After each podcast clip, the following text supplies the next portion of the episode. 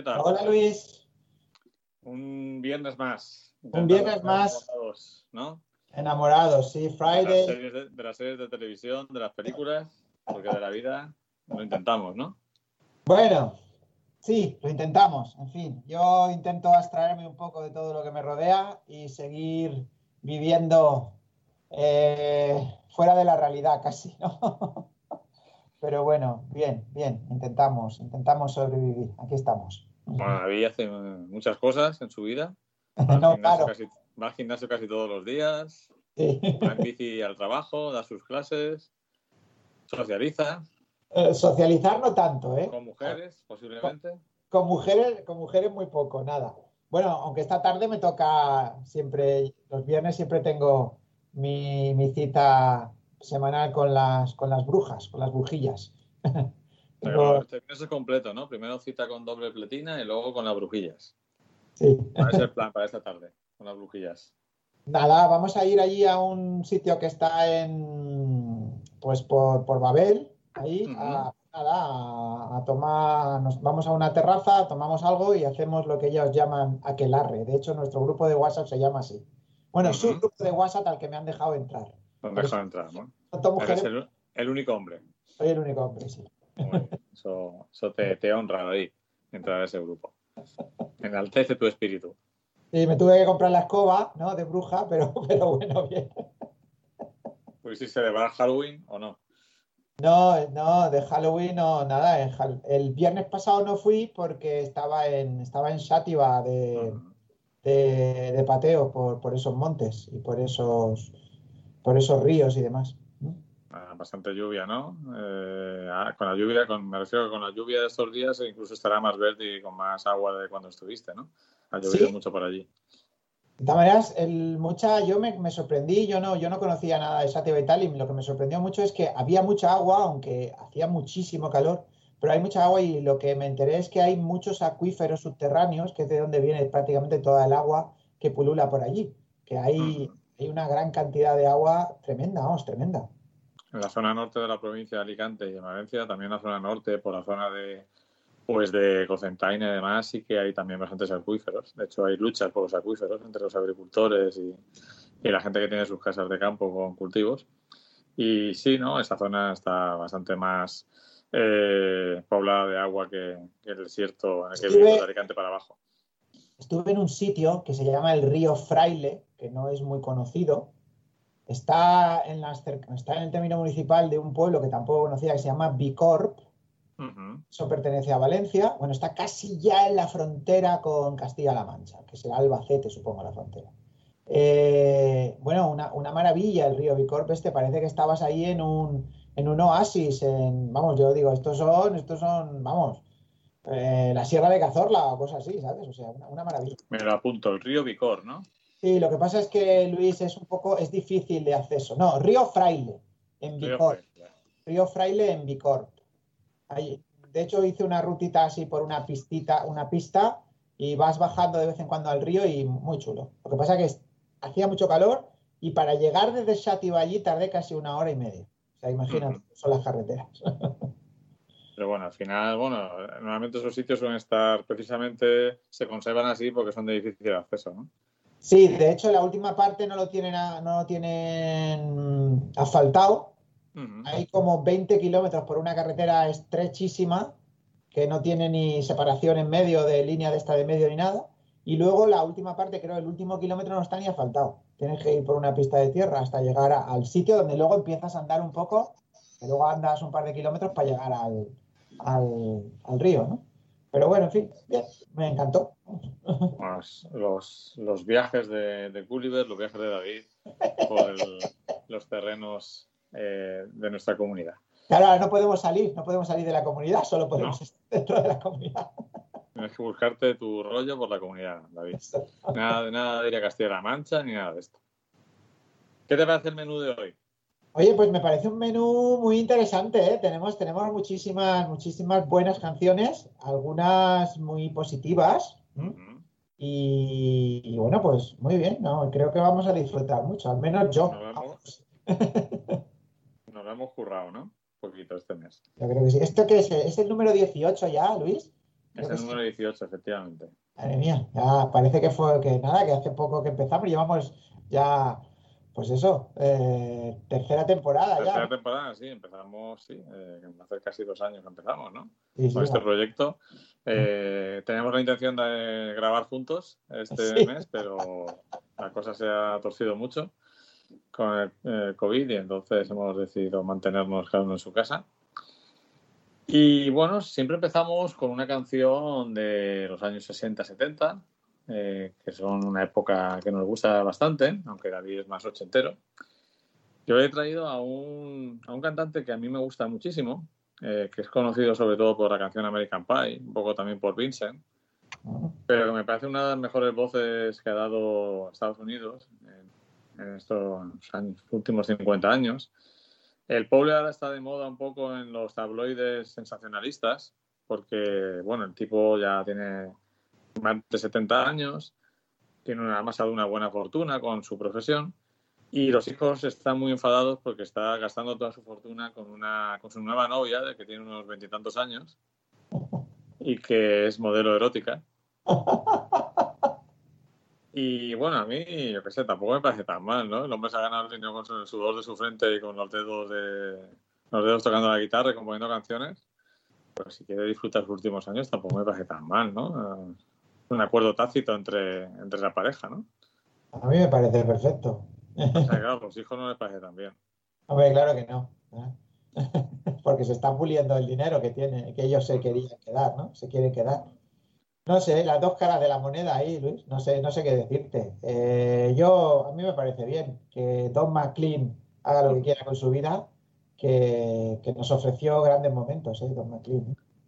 Bueno, pues como estáis eh, viviendo una nueva juventud, pues ah, tiene mucho que ver con el título, con el título de la canción que vamos a escuchar, que es Castle in the Air, Castillos en el aire, Ellos en el aire. y vamos a oírla porque es una canción preciosa.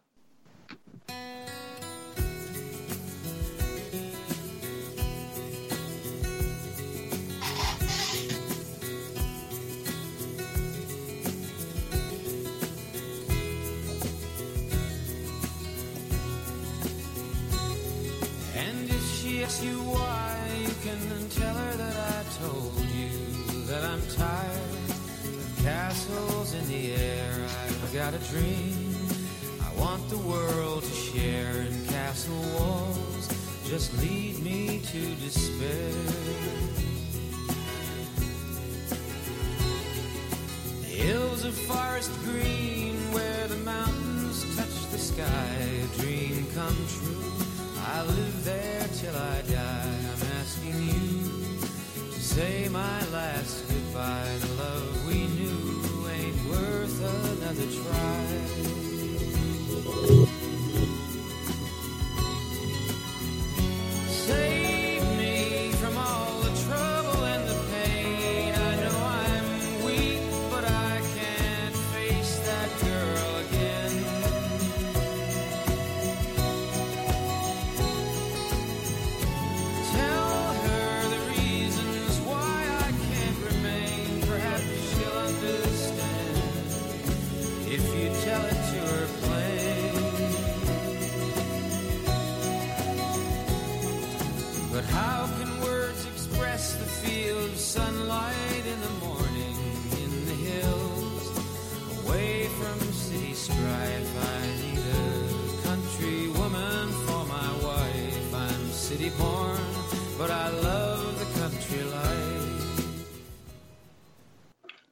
¿A dónde, te ha trasladado esta canción, David?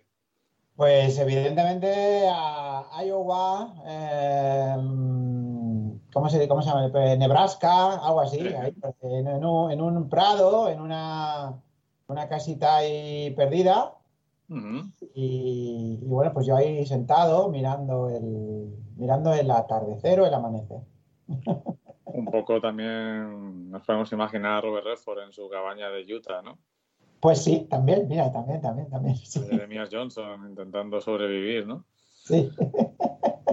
Pues es una, incluso si te aíslas de la letra, incluso lo- la- los arreglos de la canción nos pueden llevar a una playa de Malibú también, ¿eh?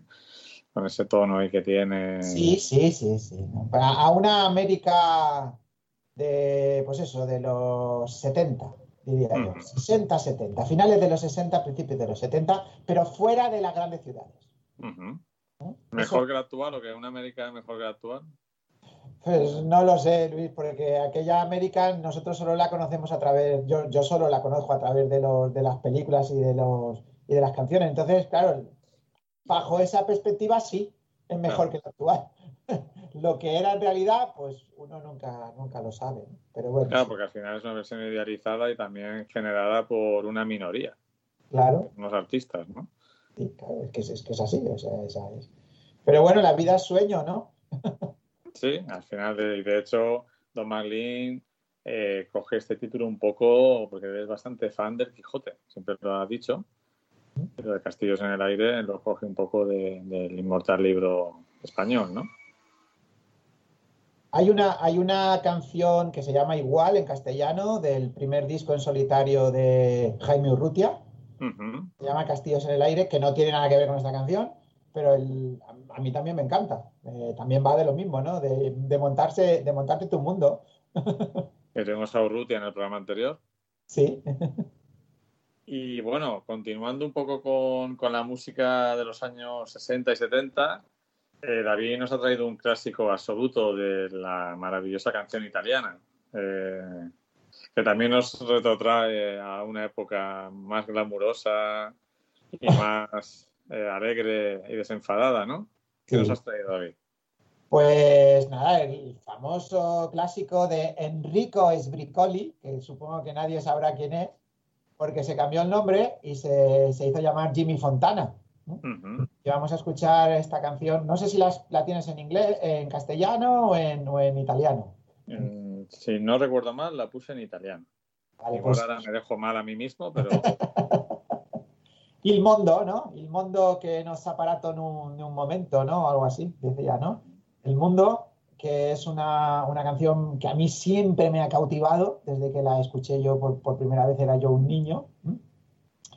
Eh, y bueno, pues eh, la, la música es de Jimmy Fontana y de un tal Carlos Press, que no sé quién es.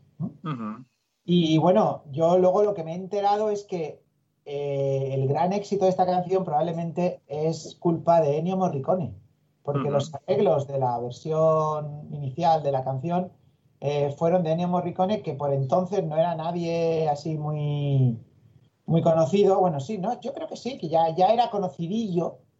¿No? Ujú. Yo trabajaba de- en la RCA, que es la compañía donde grababa la RCA, la versión italiana, que es la compañía donde grababa Jimmy Fontana, pues eh, estaba, él, estaba él pululando por allí y hizo los arreglos. Y de hecho me suenan a él los arreglos, ¿no?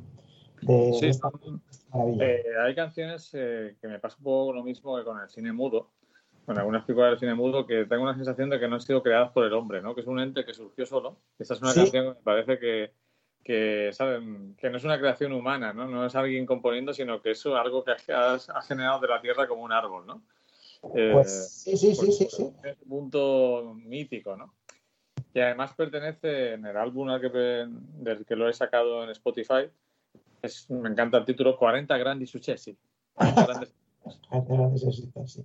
Pues vamos a escuchar Il Mondo, que seguro que nos levanta el ánimo en esta mañana de viernes. Vamos allá. No, stanotte amore non ho più pensato a te. Ho aperto gli occhi per guardare intorno a me. E intorno a me girava il mondo come sempre. gira, il mondo gira nello spazio senza fine, con gli amori appena nati, con gli amori già finiti, con la gioia e col dolore della gente come me.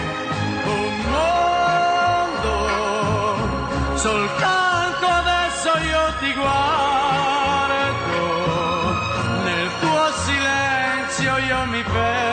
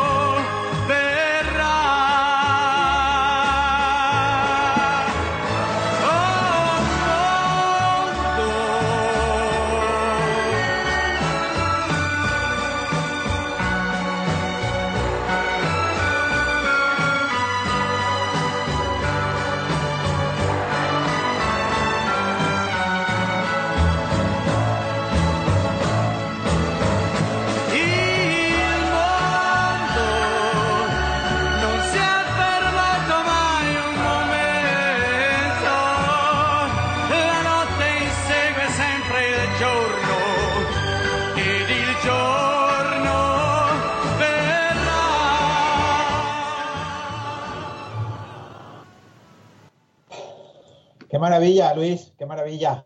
Hay canciones, hay canciones que hacen más por la imagen de un país eh, que todas las campañas del Ministerio de Asuntos Exteriores. ¿eh?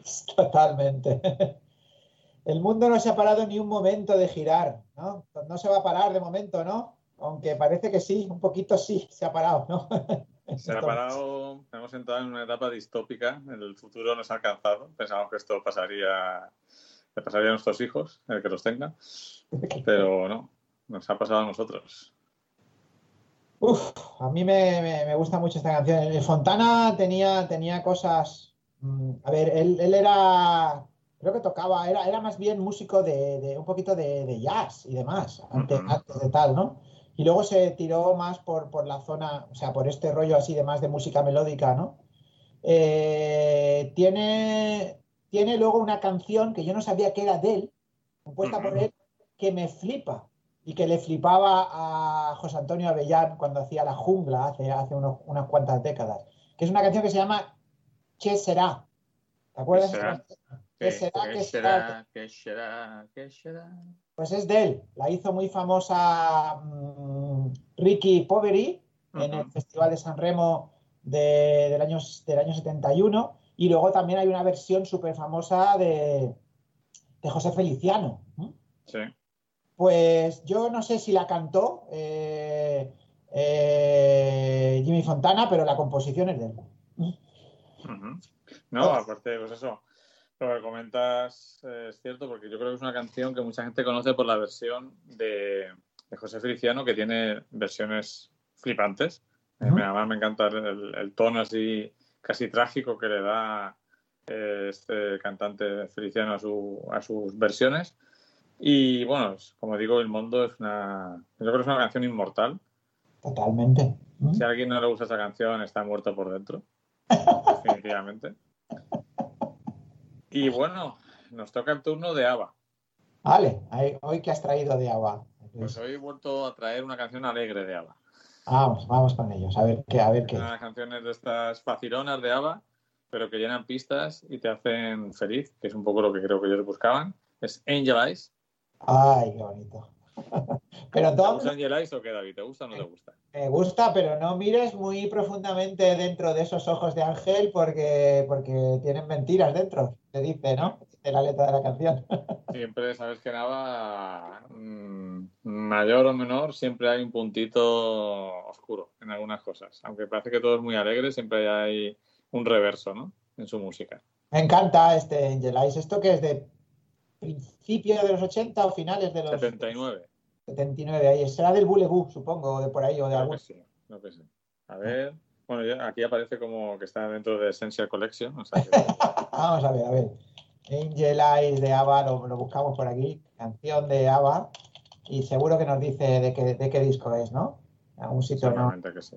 Eh, es un sencillo, como digo, algunos del doble lado A. Eh, Me gusta pues- que no ocultemos nuestras fuentes, de que buscamos la información en el momento. Vale. de- Claro, buscamos, claro, es aquí. O sea, sí, el, el otro lado A. Bulebu compartió el lado A, ¿vale? O sea, que estaba, estaba, era un single que, del disco Bulebu y que tenían los dos, estaban las dos canciones en el, en el mismo lado del single. Qué curioso, ¿no? O sea, que era un- un- una cara A con dos canciones. A ver, dice, a ver qué dice aquí. Un loco. sencillo que- en, en- en algunos con doble lado A. Bueno, no, a lo, mejor, a lo mejor es que era el single que le habían puesto, como eran las dos muy buenas, le ponían A a los dos lados. Claro, cara A y cara A. cara A y cara A, ¿no?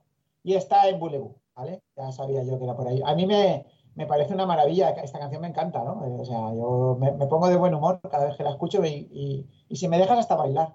Además va como subiendo. Va como subiendo la canción. ¿Volveremos algún día a bailar en, el, en nuestro bar favorito de 80 Internacional? Bueno, pues podemos soñar con ello, Luis. Hoy he empezado a ver una peli que empieza con, una, con unas imágenes de la tomatina digo, ¿esto volverá a ocurrir? Porque la tomatina es un... O sea, no sale nadie sin coronavirus de la, de la tomatina. ¿eh? Claro que no. No lo sé, Luis. Eh, uf, mm, en un tiempo corto, no. Y estamos, yo estoy hablando, yo estoy ya, me lo veo a un año, dos años vista. Yo me puse un día bastante triste porque me vino un pensamiento muy feo a la cabeza, como decía mi abuela, los pensamientos feos hay que quitarlos. Que dije, ¿y si nunca volvemos a vivir como antes de marzo de 2020? Hombre, Yo creo que sí, pero va a pasar tiempo y a lo mejor exactamente igual no, pero yo creo que sí que podremos hacer algunas cosas. Si no, al final, tío, eh, nos compramos un kit de test de estos, se los hacemos a 30 personas y nos vamos a la playa con un radio casero y nos montamos una fiesta. Pues sí, la verdad es que sí, la verdad es que sí. No, luego, si crees, hablamos de cómo ver las navidades. Pero ahora vamos a escuchar a ABBA, ¿vale? Que es Vamos. lo que nos pide el cuerpo. Vamos allá con, con esta canción. Keep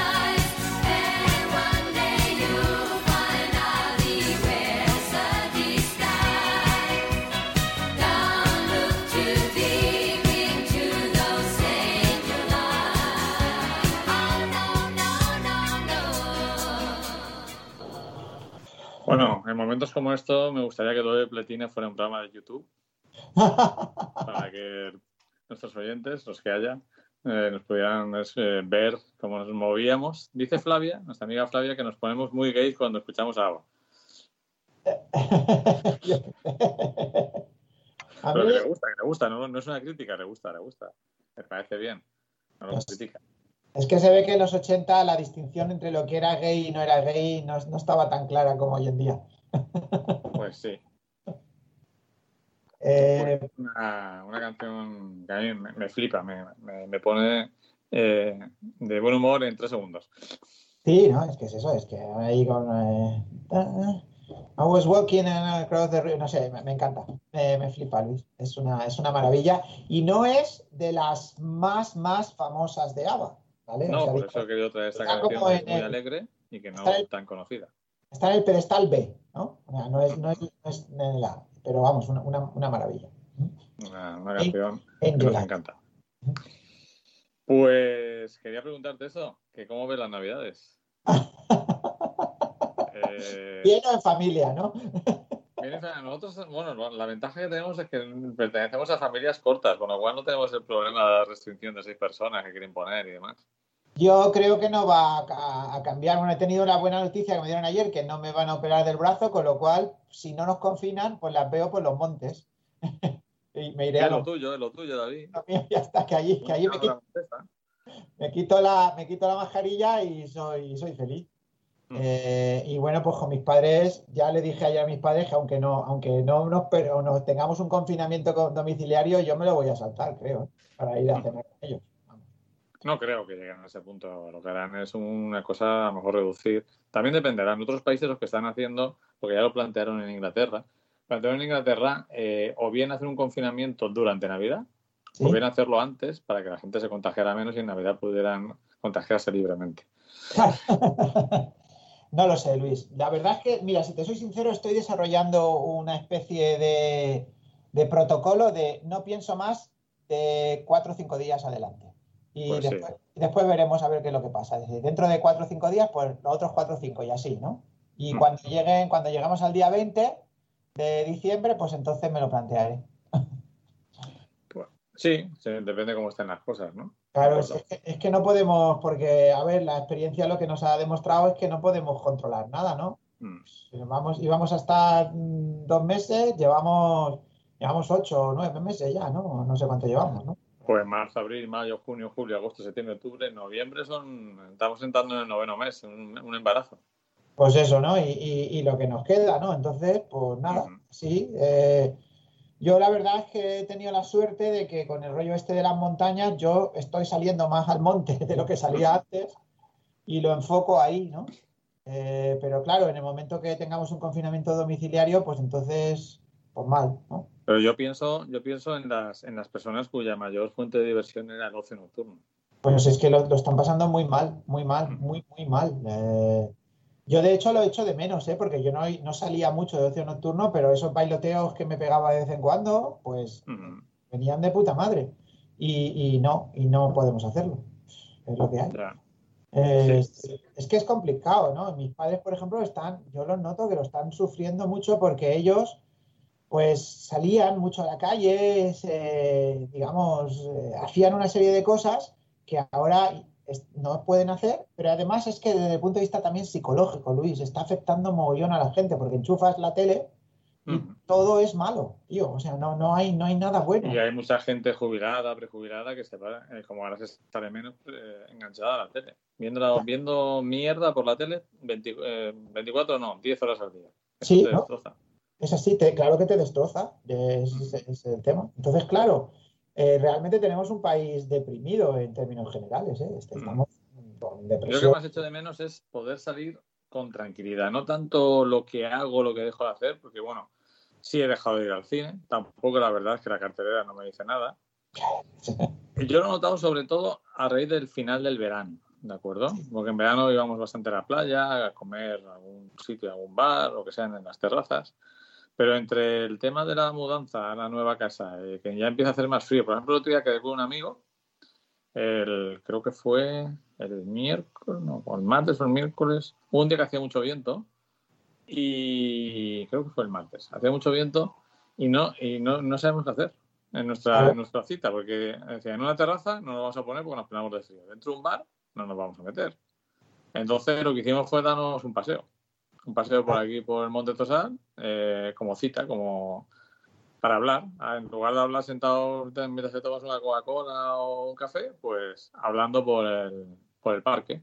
Lo que pasa es que bajo la mascarilla es un rollo y sí, sí, es, es- es que no, claro, es que lo que te digo, quedan, faltan muchas cosas que no, que no puedes, es, las puedes hacer, pero no tienes, es- es- estás temeroso, porque, porque, porque, tío, porque es miedo, es que es normal que tengamos todos miedo. Entonces, No claro, sé si te lo conté ya, yo tengo la teoría de, de la Coca-Cola cero. ¿Te la conté ya? no, a ver, ¿cuál es? Eh, yo tomo muy poca Coca-Cola a lo largo de un año. Puedo tomarme, ¿qué puedo tomarme? ¿6, 7, 10? En un año bueno. Eh, pero nunca tomo Coca-Cola cero. Sí. Y de hecho, mm, tengo un poco de manía a la gente que defiende que sabe igual. No sabe igual. No sabe igual. O sea, no. ¿Sabes? que- Puede saber igual a la Coca-Cola que de botella de plástico. Ahí se acerca más, pero a una Coca-Cola de botella de cristal, ni de coña. Entonces ahora la vida en la calle para mí es Coca-Cola cero. O sea, no es igual. Entonces, o tomo Coca-Cola o no la tomo. Pero para tomar medias tintas, pues paso. Es un poco lo que... La, la calle no, no me, no me ofrece nada hoy en día. Ya, ya lo sé. Yo lo cons- consigo estar bien cuando voy al monte. Eh, ahí sí que me siento más o menos igual. Hombre, tengo que tener cierto cuidado cuando me cruzo con alguien, en el sendero me pongo la mascarilla. Ujú. Entonces, y cuando, por ejemplo, por pasa alguna ruta donde hay muchísima gente en la, en la parte alta, ahí en la cima y tal, pues te tienes que poner la mascarilla todo el rato y tal, ¿no? Eh, eso es lo único, pero hay muchos momentos en los cuales a lo mejor estás solo eh, o estás con cuatro colegas tal y estamos, eh, estamos bien, estamos normal, nos sentamos en una roca, nos tomamos el bocata y tal y es un poco el rollo. ¿no? Es un poco a pequeña escala lo que yo hago aquí en el Tosal. Eh, Sí. Yo, a la hora que pase, hay muy poca gente, ya es de noche y todavía. Y mientras no tenga nadie, me voy con la mascarilla en la mano y cuando me pongo aquí me la pongo. Claro, pues eso. Porque pase, pase, o sea, pasear o caminar o hacer senderismo con la mascarilla puesta es como ya lo peor. Pues sí, Precisamente sales al monte, o a, aunque esto no sea monte, pero sí, es- vas rodeado de árboles, a respirar un poquito eso, ¿no? y con la sí. mascarilla. Pero bueno, veremos lo que pasa en Navidad. Yo, Hacemos lo- eh, Hacemos lo que, hacemos lo que podemos, Luis. No, no, ya está, ya está. Estamos sobreviviendo. Esa, es- esa es la. yo quería decirte que eh, a mi pesar me he ofrecido voluntario para no ir a la, a la cena en- con mi familia política. Ajá. Me he ofrecido voluntario Para no ir. para no ir. Me, me- me duele mucho esa decisión porque estoy deseando ir, pero, pero he tenido que... He pensado en, en ellos, que son mi familia más cercana, y he- me he ofrecido voluntario a no ir. Para Puedes proteger. verlo, con la, puedes verlo con la ironía que quieras. Para proteger. Para proteger en general. Para ¿no? proteger y, y que se vean ellos, que son la familia directa realmente. Los, los yernos sobramos. Somos prescindibles, intercambiables. ¿Claudia va o no? Sí, ¿no? Eh, me imagino que sí, me imagino que sí. O sea que igual en, en Navidad te veo algún toque para hacer algo, lo que sea. Y nos vamos al Monte Tosal a dar vueltas. Sí, o, o me voy contigo a una ruta muy pequeña. Vale, pues sí, pues haré- ya, ya iremos viendo a ver qué. A ver Una qué. ruta que yo pueda hacer de una y media, una cosa así. Pues nada. eh, Vamos a seguir, que estamos aquí, vamos, estamos aquí comentando la actualidad, ¿sabes? En vez de Pues sí, música. total, no nos escucha casi nadie, pues. Pero para los que nos escuchen, deciros que, aunque no ponemos las canciones completas, la podéis escuchar la lista completa en Spotify. Se llama Doble Pletina 18 noviembre 2020. Y ahí podéis escuchar todas las canciones completas. Incluso a veces alguna que yo quite porque vamos mal de tiempo, ahí estará también.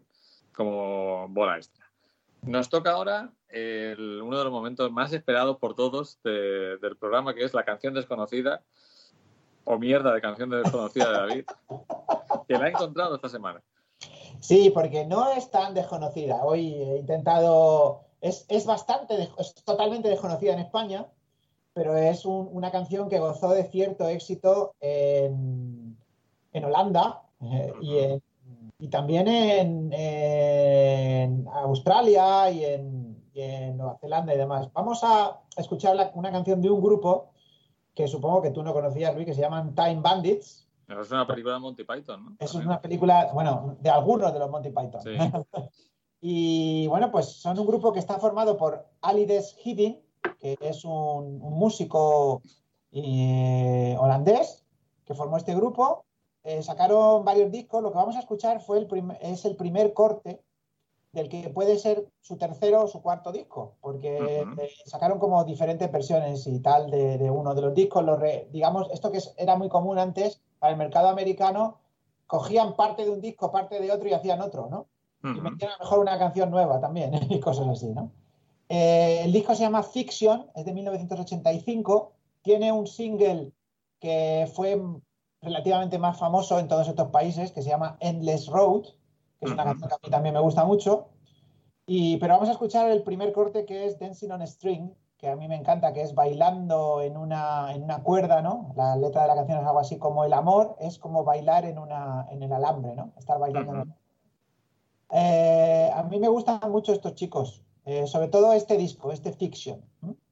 Fueron más famosos incluso con el disco anterior, eh, con dos canciones, una que se llamaba eh, I'm Only Shooting Love, solo estoy disparando amor, y otra que se llama I'm Specializing You, estoy especializado en ti, que una de ellas, creo que la de Shooting Love, fue número uno en Nueva Zelanda. O sea, que Mm. no son, no son tan desconocidos, ¿no? Digamos, pero en, en España sí, ¿no? No sé, ¿tú sabías, ¿tú sabías algo de ellos? No conocía nada de ellos, pero sí que doy fe que es un grupo un poco más conocido a nivel internacional porque eh, de todas las canciones que has propuesto para la canción desconocida, esta es la única grupo que sabes, no sé si sabes, igual nuestros oyentes algunos lo saben, que en Spotify lo- los grupos medianamente conocidos tienen unas listas que se llaman This is Time Bandit, This is Sweat, This is ABBA. Y esta lo tiene. A diferencia de todas las demás que no lo tienen. Claro. Entiendo que este es un grupo un poquito más conocido, por lo menos a nivel internacional. He intentado, es que no- te- quería, tra- quería traerlos, ¿no? Tampoco, a ver, me gustan, pero tampoco después han sacado más discos y tal, no, no me llegan a convencer. De hecho, sacaron uno hace en el 2012 o por ahí. Tengo uno, pero que se llama Out of the Blue. Ya me gustan menos, ¿no? Alidis Hiddin se dedicó a escribir canciones para otros artistas. Por ejemplo, es el responsable de bastantes canciones de Dan Hartman. ¿Te acuerdas de Dan Hartman? Sí, claro. Y también compuso algo para... Él se, se fueron a vivir a, a California. se fue a vivir a California y los últimos discos ya los sacaron no desde el mercado holandés, sino desde el mercado norteamericano. ¿no? También compuso para Jennifer Rush algunas, algunas canciones. Eh, entonces quería... no, estuve pensando en traerlos al que fue de, pero bueno, he preferido mejor traer esta canción y que a mí es la, realmente la canción que más me flipa de, ellos, este Dancing on the Stream. Pues vamos a escuchar esta canción que a mí también me ha gustado bastante. Vamos a ella.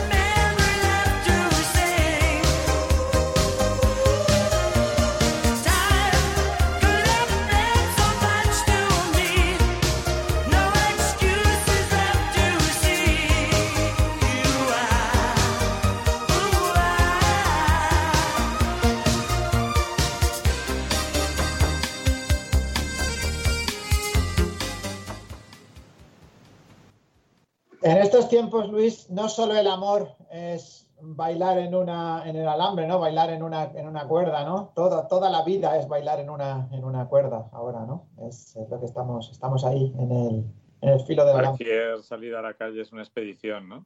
Sí. Tienes que, sobre todo, ahora que vivimos en un piso 14, hacemos un recuento de todas las cosas que tenemos que llevarnos para que no se nos olvide. La mascarilla, el gel.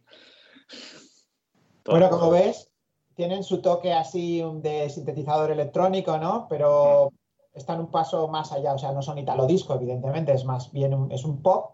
Tienen ciertas influencias de rock, ¿no? Ujú. Y bueno, a mí me parecen, me parecen interesantes. El, eh, estuve entre esta y Endless Road, que Endless Road también es una canción que, que me mola más, aunque quizá esta tiene más ritmito, la otra es como más, también tiene su ritmo y tal, pero es como más estándar, ¿no? A mí esta me, me, me llama más la atención, ¿no? Y las otras dos, que, que son las más famosas, I'm Only Specialized in You and I'm Only Shooting Love and I'm, and I'm Specialized in You, son dos canciones que son más rockeras, ¿no? Son, también, también me gustan, pero tienen, tienen menos, tienen un toque más tendiente a los 70 que a los 80, ¿no? A mí Eh, me suena estar escuchando canciones así en aplauso o tocata y luego salir a escucharlas en los bares. Sí. A ver, claro, yo desconozco si sonaron en España, ¿eh? Yo no los conocía, pero vamos, no tengo, tengo ni idea, ¿no? No, no lo sé. Para mí es una canción desconocida, por eso la, la hemos, la hemos traído. Bueno, pues eh, sabes que, sabéis que tenemos invitados que nos visitan alternamente, eh, cada mes uno, para no se llevan muy bien, me han dicho, ni Diamond ni... Me, me constan que están muy mosqueados contigo cuando programas a uno y el otro quiere salir, ¿eh? Sí, sí, o sea, Joel me ha dicho, pero ¿cómo me puedes poner a la altura de, ese niñato Neil Diamond? Yo soy el grande, ¿no? Claro. Pero sin embargo en España es más conocido Neil Diamond, precisamente, que es el que nos toca hoy, eh, de su disco You Don't Bring Me Flowers Anymore, Ay, qué bonita canción que ya la trajimos. ¿eh? Una canción que canta en dueto con, con la Barbara. gran Barbara Streisand. Y la canción es otra canción alegre, porque hoy he intentado traer todo canciones bastante alegres. Y es una canción que se llama Forever in Blue Jeans, siempre en vaqueros. ¿Te gustan las chicas en vaqueros, Luis? Mm, Una chica puede estar muy atractiva con vaqueros y una camiseta blanca, ¿eh? A mí me gustan más las chicas en vaqueros que con Mm. falda, ¿eh? Es, eh, soy, soy así de raro. Sí, bueno, sí. Eh, a mí me gustan en vaqueros o con vestido. La falda no es una cosa que me guste especialmente, ¿vale? Pero, pero sí, el vaquero sienta muy bien. A mí algunos vaqueros también me sientan bien. Incluso. Me hacen, me hacen buen trasero.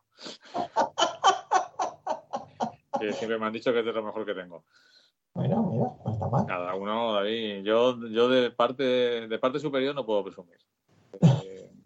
Eh, tengo la constitución de mi madre, que es de pajarito, y tendría que, tendría que hacer muchísimas pesas y muchísimos ejercicios para alcanzar lo que otros tienen de nacimiento, con lo cual he desistido. Eh, Neil Diamond, Forever. Forever. ¿Conoces la canción? Eh, no, o sea, yo con, lo que siempre me pasa con el Diamond es que conozco, pero no conozco. Es decir, me suena, pero ahora cuando la escuche, pues veremos a ver si me suena de verdad o no. El título me suena. Pues vamos a ver qué nos cuenta Neil Diamond desde el pasado.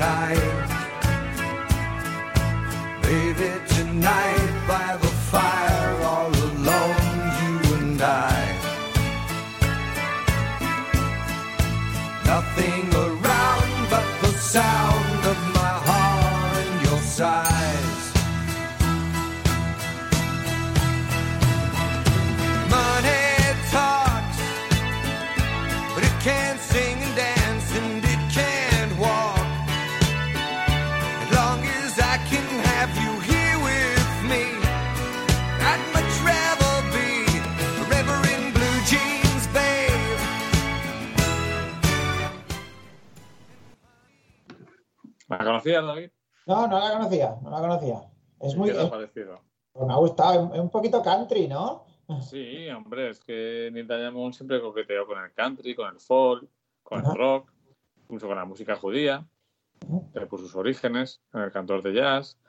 compuso una banda sonora de una película que a mí me pusieron en el cole, que no sé si conocerás, que es Juan Salvador Gaviota. Sí, la, la, la, he, la he visto, es la de la historia de la, de la, de la gaviota esa, ¿no? Que es, Sí, es que una- fue, un- fue uno de los primeros libros de autoayuda famosos. es un semi, no llega a ser un documental, ¿no? Pero tiene un toque así eh, un poco extraño, ¿no? La película, ¿no? Sí, claro, es una propuesta muy arriesgada porque es una película protagonizada por una gaviota. Sí, habla, está la voz en off y tal, pero es la gaviota moviéndose por ahí tal igual. Sí, no hace muchos años que la vi y no me convenció al 100%, pero me resultó estimulante. Sí, es una película que, es, ya te digo, es muy complicado que eso salga bien. Eh, pero bueno, dentro de lo que cabe, con, con las imágenes de fotografía que son muy bellas y la música de, de Neil Diamond, que compuso una banda sonora original para la película, pues al final es resultona y es una película que, que se puede ver. Evidentemente es al final tema de autoayuda que te puede convencer o no, pero está ahí. Está ahí. Y bueno, hemos traído a Neil Diamond, que no se nos enfade Billy Joel, que vendrá el mes que viene, seguramente, si no hacemos algo especial en diciembre, que no sé si David si quieres hacer algo especial en diciembre, en el mes de la Navidad. Bueno, el, espe- el especial ese que tenemos preparado es para, es para, para, para febrero, ¿no? Vamos a hacer otro especial que, que, bueno, pues que... Hombre, se acaba una década, igual podríamos hacer un repaso de esta década. No sé si hay algo que valga la pena. algo habrá, algo habrá. Hombre, seguro que sí, seguro que sí. Pero bueno, lo vamos viendo. En el próximo programa normal, que no sé si será en diciembre o en enero, tendremos ahí a, a nuestro querido Billy Joel para que no se enfade. Y ahora vamos a ver qué fue de, con uno de mis grupos de AOR favoritos, lo de lo que se llamaba eh, rock orientado a adultos. Esas, esas canciones que sonaban en, en las películas de los 80, sobre todo al final, en los títulos de crédito. Y este es uno de los grupos emblemáticos, Royal Speedwagon es el grupo que trae David. Y lo primero, no sé si lo sabes, eh, preguntarte por qué se llama el grupo así.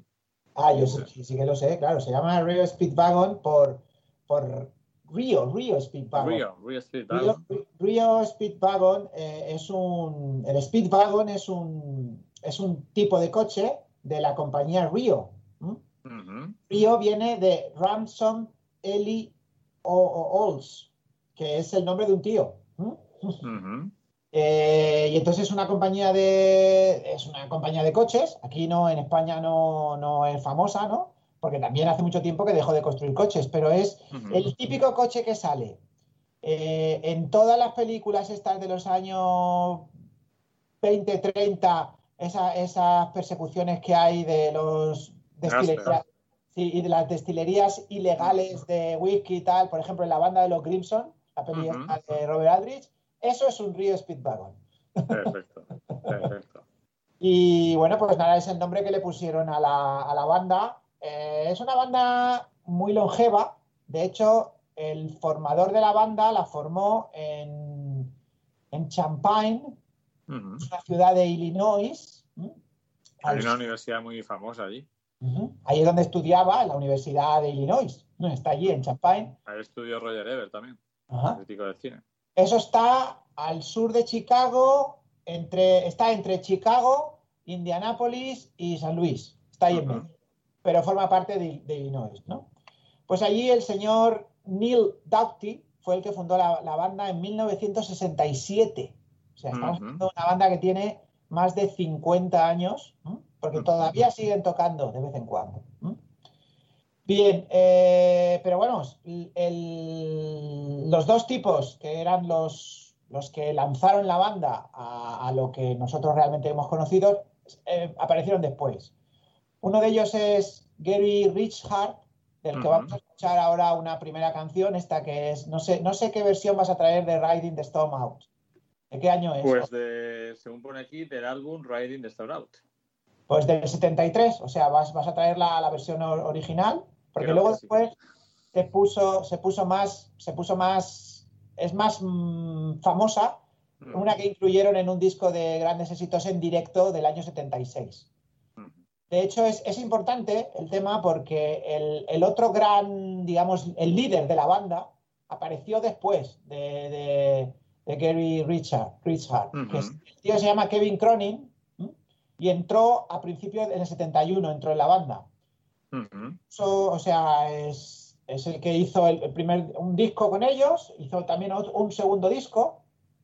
Eh, el segundo disco de la banda es el donde él, él participa más y en el tercero estaba participando, pero se peleó con ellos y dejó la banda. Entonces no es el cantante en este Riding the Storm Out que metieron otro cantante. ¿Mm? Esta canción es muy chula porque eh, se les ocurrió, a Gary, a Gary se le ocurrió componerla porque estaban en medio de una ventisca, perdidos en un... eh, habían tocado en un garito en Boulder, en Colorado, No podían salir del garito porque había una ventisca de desapestales, ¿no? Entonces es el título de intentando cabalgar fuera de la, fuera de la tormenta, ¿no? Y claro, luego en el disco de grandes, porque luego Kevin Cronin volvió al grupo, ¿no? Ujú. En el disco del año 76 o 77, eh, ahí sí que ya la canta él. Entonces, por eso te estaba preguntando que no, de todas maneras no hay mucha diferencia, no se nota mucho la diferencia de cantar. de Yo creo que es la original porque aquí pone que pertenece al, al álbum del mismo título. Pues vamos a escuchar este Riding the Storm Out, que es uno de los primeros grandes éxitos de, de Rio Speedwagon, que bueno, que supongo que en, en España no es muy famosa, ¿no? Es del año 1973. Yo no la conocía, pero ya se va viendo un poco el estilo del grupo en esta canción. Vamos a escucharla.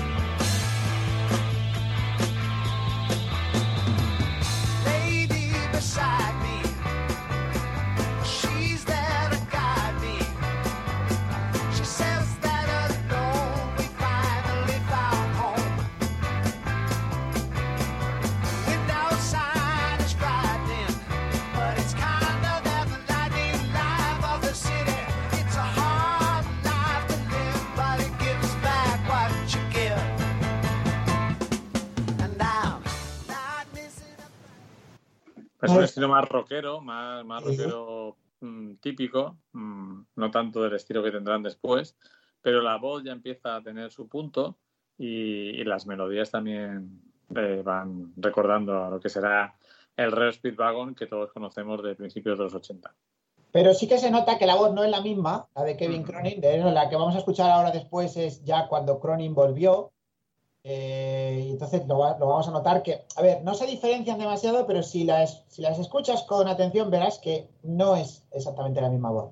La composición de esta canción es de, de Gary Richard, que Ujú. eh, por desgracia nos dejó en el año 2015, o sea, ya no forma parte de la, de la banda. Y bueno, a mí, o sea, Y si siempre... siguiera formando parte de la banda sería para preocuparse, ¿eh? que lo sacaran ahí al escenario. sí, sería un poco. Eh, no, no, pero ya dejó, él dejó la banda en, en- en los- a principios de los 90. Luego lo que pasa es que hizo algún concierto con ellos y tal y cual, pero vamos, empezó una carrera en solitario de un disco, creo. Y- pero vamos, sí que me gusta mucho cómo compone este tipo. Eh, después vamos a escuchar otra canción eh, de él, ya de la época, digamos, de, de más éxito de la, de la banda, que a mí, que a mí me flipa. Es una canción que, que- de la que luego contaré una, una historieta después. ¿no? Y bueno, pues nada, vuelve Kevin a la banda y es cuando empieza, digamos, la banda empieza a tener ya más repercusión a partir de este Riding the Storm Out y del disco que Ujú. sacaron después, que tiene un título que a mí me encanta, que dice, You can tune a piano, but you can't tune a fish. Es como, puedes afinar un piano, pero no puedes afinar un pescado. Pero hace como un juego de palabras porque tune es afinar y luego tuna, tuna fish, dice tuna fish, o sea, no dice tuna fish, Eh, es tuna es atún, ¿no? Entonces, realmente se puede leer como puedes afinar un piano, pero no puedes pez, pez atún. Es como un juego de palabras en inglés, ¿no? Que a mí me resulta muy divertido, ¿no? Bueno, de ese disco hay un par de canciones muy chulas. Una es Roll with the Changes, que no vamos a poner, y he elegido Time for Me to Fly. Eh, es tiempo de que, de que yo empiece a volar, de que me largue de aquí, ¿no? Eh, es una balada a medio tiempo con algunos toques un poquito más, más rítmicos que a mí me flipa. Esta es de Kevin Cronin. Eh, y ya canta él y bueno, él es digamos el que toma el, la- el mando de la, de la banda, ¿no? ¿La conocías esta, Luis? Bueno, no, no sé si te acuerdas. Pues no, esta no la conocía, la verdad. Tampoco la conocía. Conozco ya la siguiente, que es de la. Estamos en el 78. Estamos en el 78, ¿vale? Pues vamos a escuchar esta canción. Dale, Pero Real Speedbang, ahora que ya sé lo que es.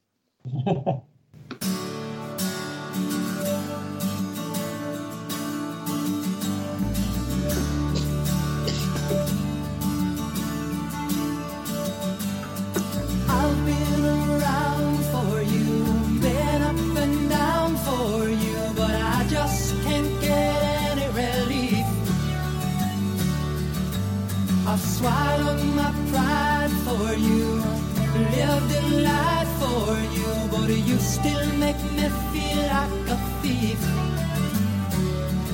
You got me stealing your love away, cause you never give it peeling the years away and we can't relive it. Oh, I make you laugh and you make me cry. I believe it's time for me to fly.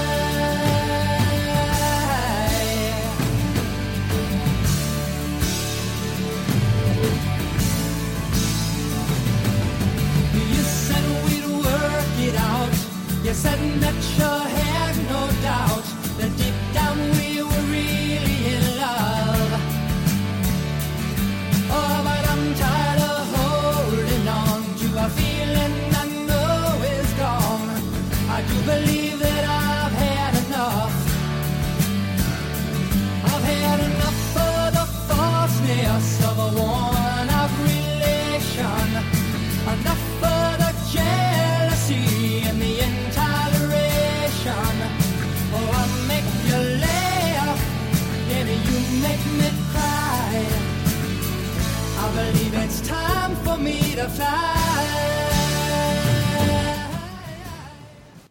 Pues mira, ahora que la he escuchado con más detenimiento, sí que me suena eh, y creo que de alguna película. Pues puede ser que la hayan. que me suena a mí algo, algo así como que ha habido una, ha habido una serie, Hmm. hace una serie que se llama Ozark o algo así. Sí, es una serie con este, ¿cómo se llama? Ah, este actor, eh, Jason Bateman, ¿no? Pues en Ozark eh, de Netflix han usado esta canción. Exacto, Eh, porque ahora estoy viendo aquí en, que hay un comentario en Spotify que pone Time for me to fly as heard in the Netflix series, tal como se escucha en la serie de Netflix. Pues eso, así que de ahí te suena, Luis. Eh, no te lo Estupenda pierdas. canción, ¿eh? Estupenda canción. Sí, el álbum vendió, este álbum, el You Can Tune a Piano But You Can Tune a Fish, vendió 2 millones de copias en los Estados Unidos en 1978. Casi Hola. nada. Casi nada. En el 79 grabaron un disco que se llama Nueve Vidas, que era Mm. de toque heavy total, ¿m? con el que no se comieron muchas roscas. Pero se ve que por, aquí, por aquí no. por aquí no. Y entonces, en noviembre del 80, Ajá, publican High Infidelity, exacto. Que es muy, muy chulo, ¿no? Eh, high. Alta, in- alta infidelidad. No, no, es, es- no es, es como high. Hola, infidelidad. Hola. Ah, hola. Hola, Hola, infidelidad. infidelidad. Como, no sé, pero están jugando ahí con High Fidelity, ¿no? Con el mu- en aquel momento estaba como muy de moda la alta felicidad, alta feli- fidelidad, ¿no? El high, Ujú. high five. Veo que les gustan los juegos de palabras. Les gusta muy bien, ¿no? Y entonces aquí Cronin eh, bueno, pues lo petó con esta canción que supongo que es la que todos conocemos, ¿no? Este Keep on Loving You, que vamos, que es una, que es una, un himno, ¿no? Ya de, de la música disco de, bueno, finales de los 70, porque estamos hablando del 80, ¿no? Pero ya para todos es, es la década de los 80, ¿no? Esta canción salió en un montón de recopilaciones de los 80 posteriores, ¿no? Esta es una de mis canciones favoritas de los 80. Ajá. Pues para que veas, es del 21 de noviembre del 80. Ahí cuando, cuando todavía no se ha ido toda la mierda. Keep on Loving You me parece una maravilla, ¿no? Es donde pillan el, el- pillan el, digamos, pillan el rollo de decir, venga, vamos a hacer, vamos a, a petarlo, ¿no? Eh, vamos con ella, ¿no, Luis? A ver qué tal. Vamos con ella, a escucharla.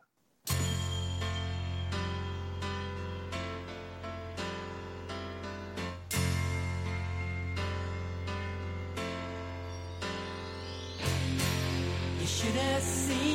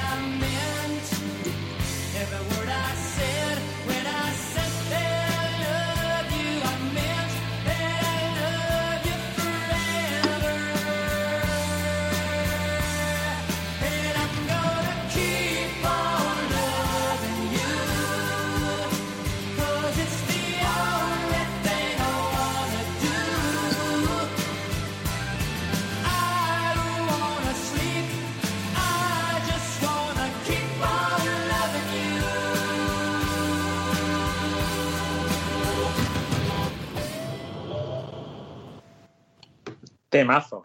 Temazo, Luis, temazo, temazo. Voy a darte algunos datos, que te vas a quedar un poco flipadillo con el tema. Vamos a ver. Este disco tuvo cuatro singles oficiales, ¿vale? El High Infidelity. Estuvo en las listas de ventas de las al- durante 65 semanas, Casi nada. 32 de ellas en el top 10, Mm. 15 como número uno. y vendió más de 10 millones de copias, ¿vale? Fíjate, hasta tal punto fue el éxito de High Infidelity que, hay, que tiene, hay una canción que no fue single, ¿m? que se llama eh, Tough Guys, chicos duros, que entró en las listas sin ser single. ¿m? Eso es poco habitual.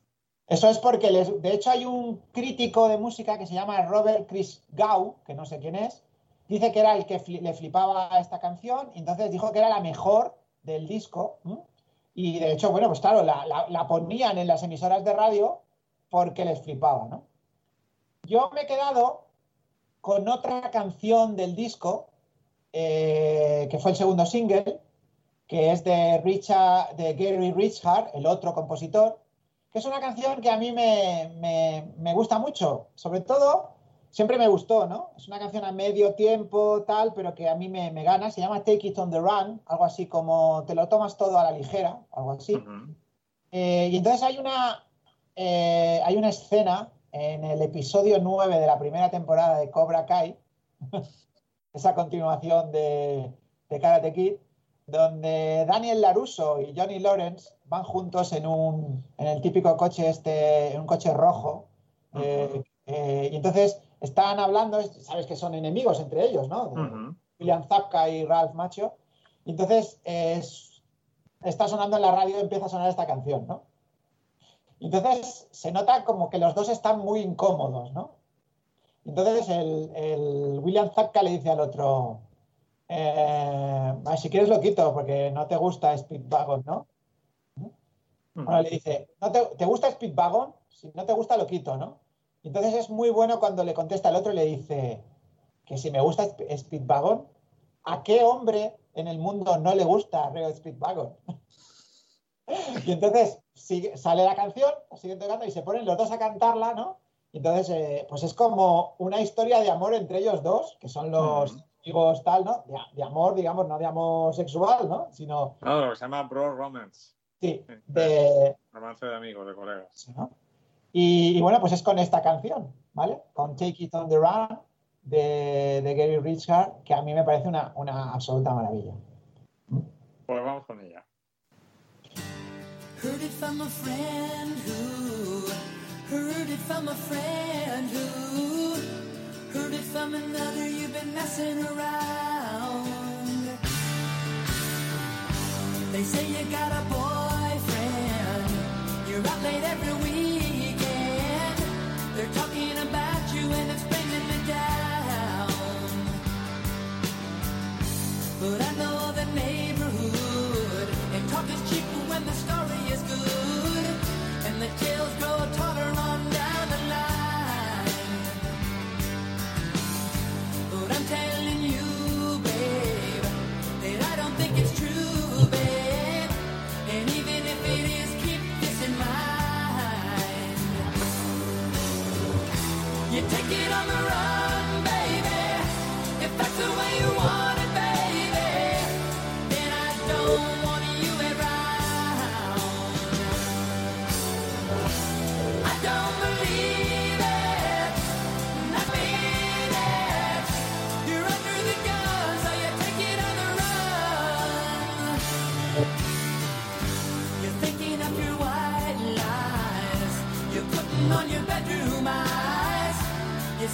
coming home,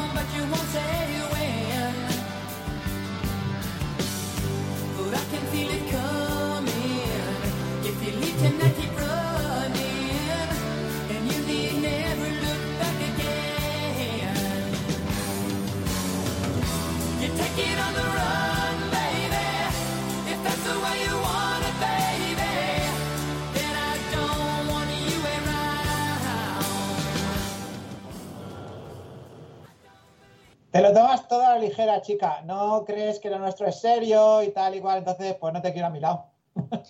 Eso le dice. Eh, me encanta, me encanta esta canción. O sea, me gusta mucho Keep on Loving You, ¿no? Pero es que esta me flipa también, igual a, casi al mismo, al mismo nivel, ¿no? ¿Te imaginas, Luis, ahí, estar en 1981, ir por, por la, no sé, ir de camino al cole y escuchar en la radio esto, tío? Sí, ahí, ¿no? Recogiendo a los amigos de camino y sí, es otra, es otro tiempo, otro tiempo más desprejuiciado, donde no había problemas en hacer canciones eh, que todo el mundo sabía que eran romanticonas y melosas, pero disfrutabas de, de, de esas, de ese estilo, sin, sin prejuicios, ¿no? Ahora cuesta mucho más y bueno, yo creo que los tan denostados 80 tienen cosas muy buenas, como estas canciones de los ríos Speedwagon. Yo quiero, quiero romper una lanza a favor de Cobra Kai, la que creo que ya he hablado varias veces, ¿no? Donde hay algunas escenas que me, me maravillaron. Esta escena me, me cautivó totalmente, ¿no? Pero no sé si es en ese mismo episodio o en el anterior, hay como una especie de flashback del personaje de William Zabka, de Johnny Lawrence, cómo va con su Walkman y con la bicicleta y tal a principios de los 80, ¿no? De cuando es, de cuando es esta canción, ¿no? Que me cautivó totalmente, Luis. Me, me- me pareció, vamos, un ejercicio de nostalgia, Ujú. porque la serie es muy nostálgica, pero con un empaque guionístico y un empaque visual maravilloso, ¿no? Estamos hablando de una serie del año 2018, empezó, ¿no? Y, y que yo la esté defendiendo aquí es Eso un te iba a decir, una serie actual que te gusta, David, ¿qué está pasando? Pues no, o sea, me gusta esa serie. No, no, no, no, no. no. Yo rompo, vamos, una lanza. La, la escena es una maravilla cuando suena esta canción, ¿no? Porque es que, claro, son, son los dos típicos tíos duros que se han estado fastidiando la vida durante toda la vida, que al final descubren que los dos son fan de Río Speedwagon y que flipan, Algo que les une, ¿no? algo que les une y flipan con este Take It on the Run. Bueno, vamos a seguir, ¿no? Vamos a seguir con la historia de estos, de estos Vamos chicos. a adentrarnos en, en los 80 con ellos. Pues en, junio del 82 sacan un disco que se llama Good Travel, con Keep the Fire Burning, que es, es una canción que, que a mí me mola también bastante. Lo que pasa es que, claro, no podemos traerlas todas. Y pasamos al año 84 con una maravilla de disco que se llama Wheels Are Turning, las ruedas están girando, con, vamos, con otro single que supongo que también es otra de tus canciones preferidas, ¿no, Luis? Exactamente, exactamente. Exactamente, ¿no? Que es Can't Fight This Feeling, que vamos, a mí me parece... Anymore. Can't Fight This Feeling Anymore, que me parece, vamos, una absoluta maravilla. Esto es el éxtasis para mí, escuchar esta canción. Una- Éxtasis, te imaginas un, ro- eh, un rolling skate, Sí, te imaginas ahí un, pues, una, una discoteca de la época donde nada podía salir mal. podéis saber más. Incluso cuando salían mal, las cosas se resolvían fácilmente. No puedo enfrentarme, no puedo luchar contra este sentimiento, ¿no? Es que ya el título es, es una maravilla, ¿no? Estoy enamorado de una chica y, vamos, es que no puedo, no puedo, no puedo. Tengo que, tengo, tengo que aceptarlo, ¿no? No puedo ir, ir contra él por muy duro que, que yo quiera ser, ¿no? Me parece una maravilla esta canción. Pues vamos a escuchar Can't Fight This Feeling.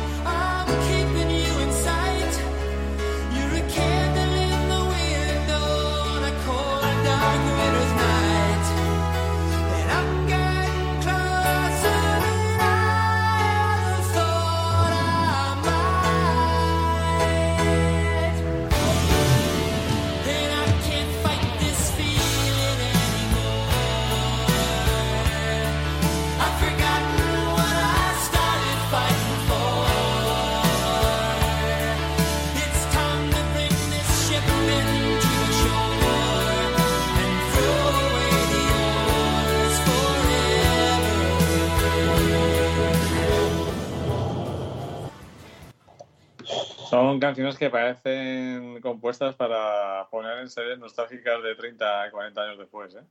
Pues sí, totalmente, ¿no? Lo petó, lo petó esta canción. Hay una cosa curiosa que eh, en- al final, los que la escuchen entera en, en- en Spotify, eh, hay un coro donde varios de los Beach Boys cantan.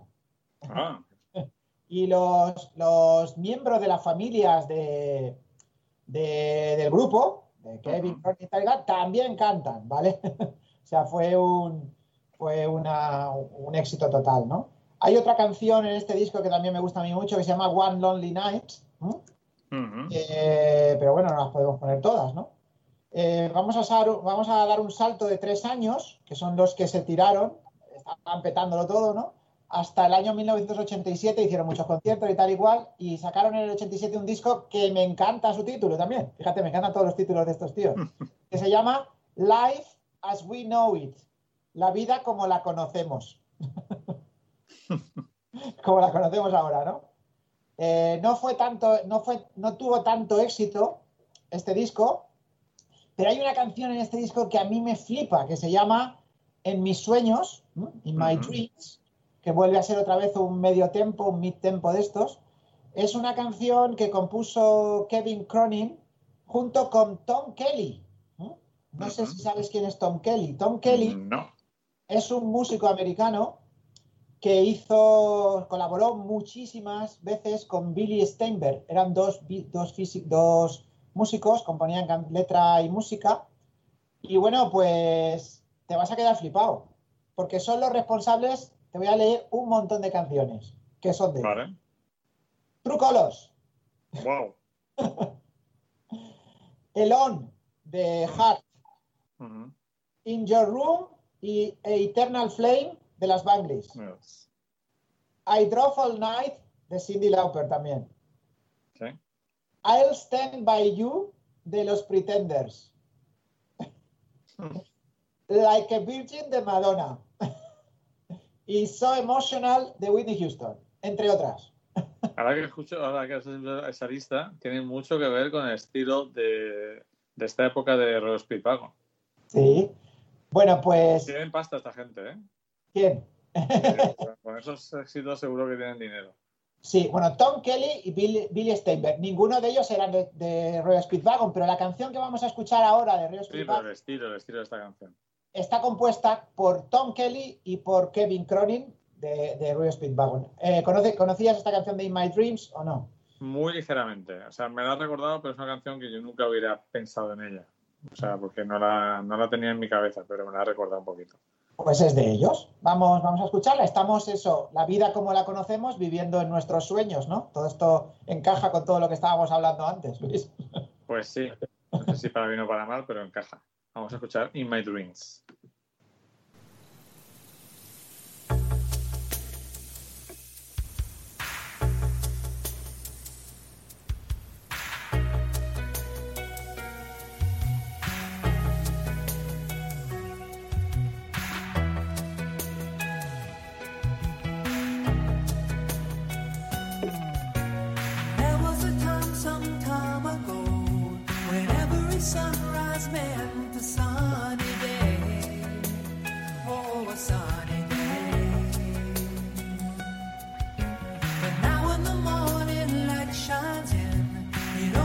Disturbs the dreamland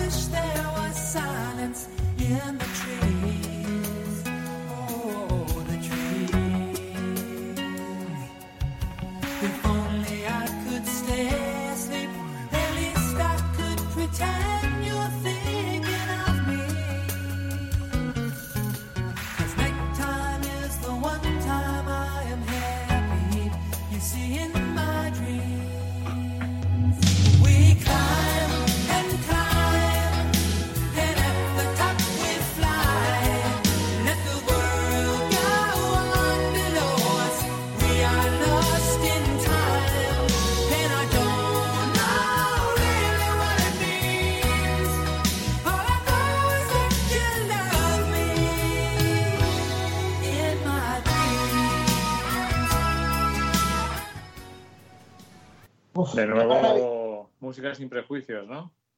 Qué maravilla, Luis. me encanta, me, me alucina la, la canción de, de Rio Speedwagon.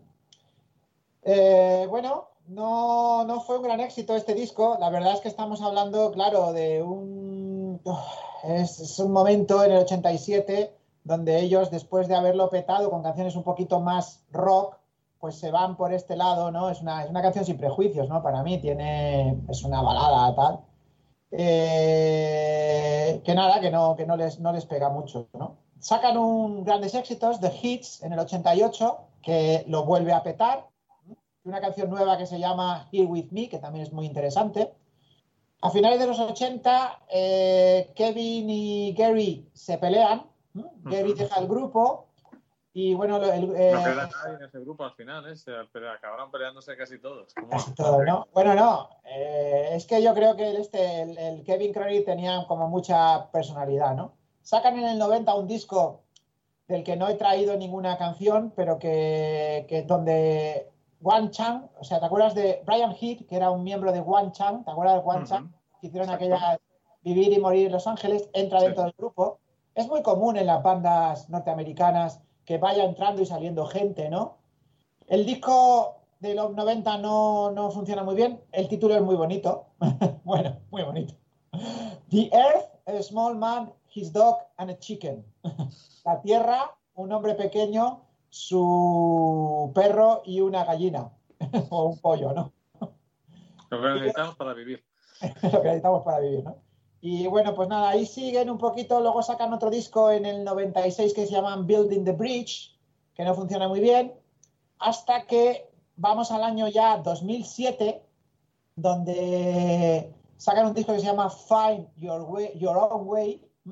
Eh, encuentra tu propio camino, donde hay una canción que a mí me, me- me encanta, que es esta última que vamos a escuchar de ellos, que es I Needed to Fall. Necesitaba, necesitaba caer para poder, eh, para poder luego Levantarme. ¿no?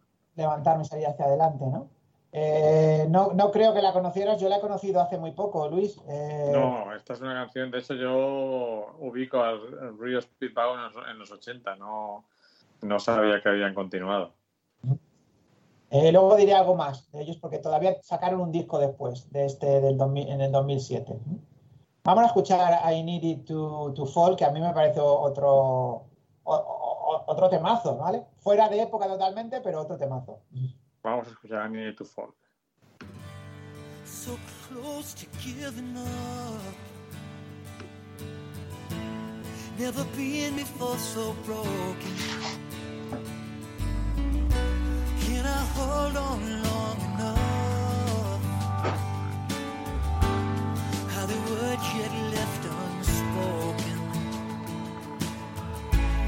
Can I rise above this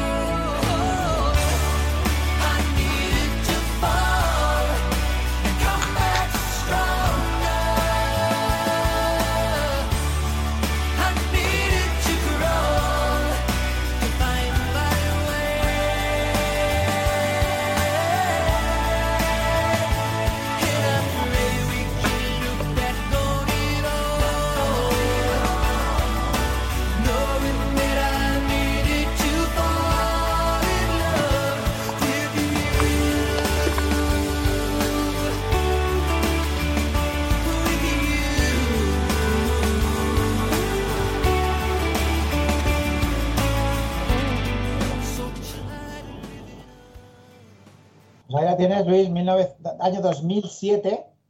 Todavía en el año 2009 sacarían un disco que se llama Not So Silent Night Christmas with Rio Speedwagon, que es un disco de, digamos, de villancicos, ¿no? Y, y bueno, pues luego se han dedicado a hacer, mm, a hacer tours. Han dicho, han sacado una canción con Styx. ¿Conoces a Styx? La banda Un gran grupo, un gran grupo de aquella época también. Eh, a lo mejor algún día traigo, traigo yo un que fue de Styx, porque a mí con Dennis de Jong tienen canciones muy, muy interesantes. Yo También te lo agradecería. Vale, pues, pues traeremos Styx y pondremos aquel famoso eh, Thank you very much, Mr. Roboto, que era algo así como, eh, como no sé qué, Alligator, Mr. Alligator, Mr. Roboto, una canción famosísima de, de Styx, y algunas canciones también que tiene Dennis de Jong, el cantante de, Sting, en, eh, de Styx, en solitario, algunas preciosas. Hablaremos, hablaremos de ellos.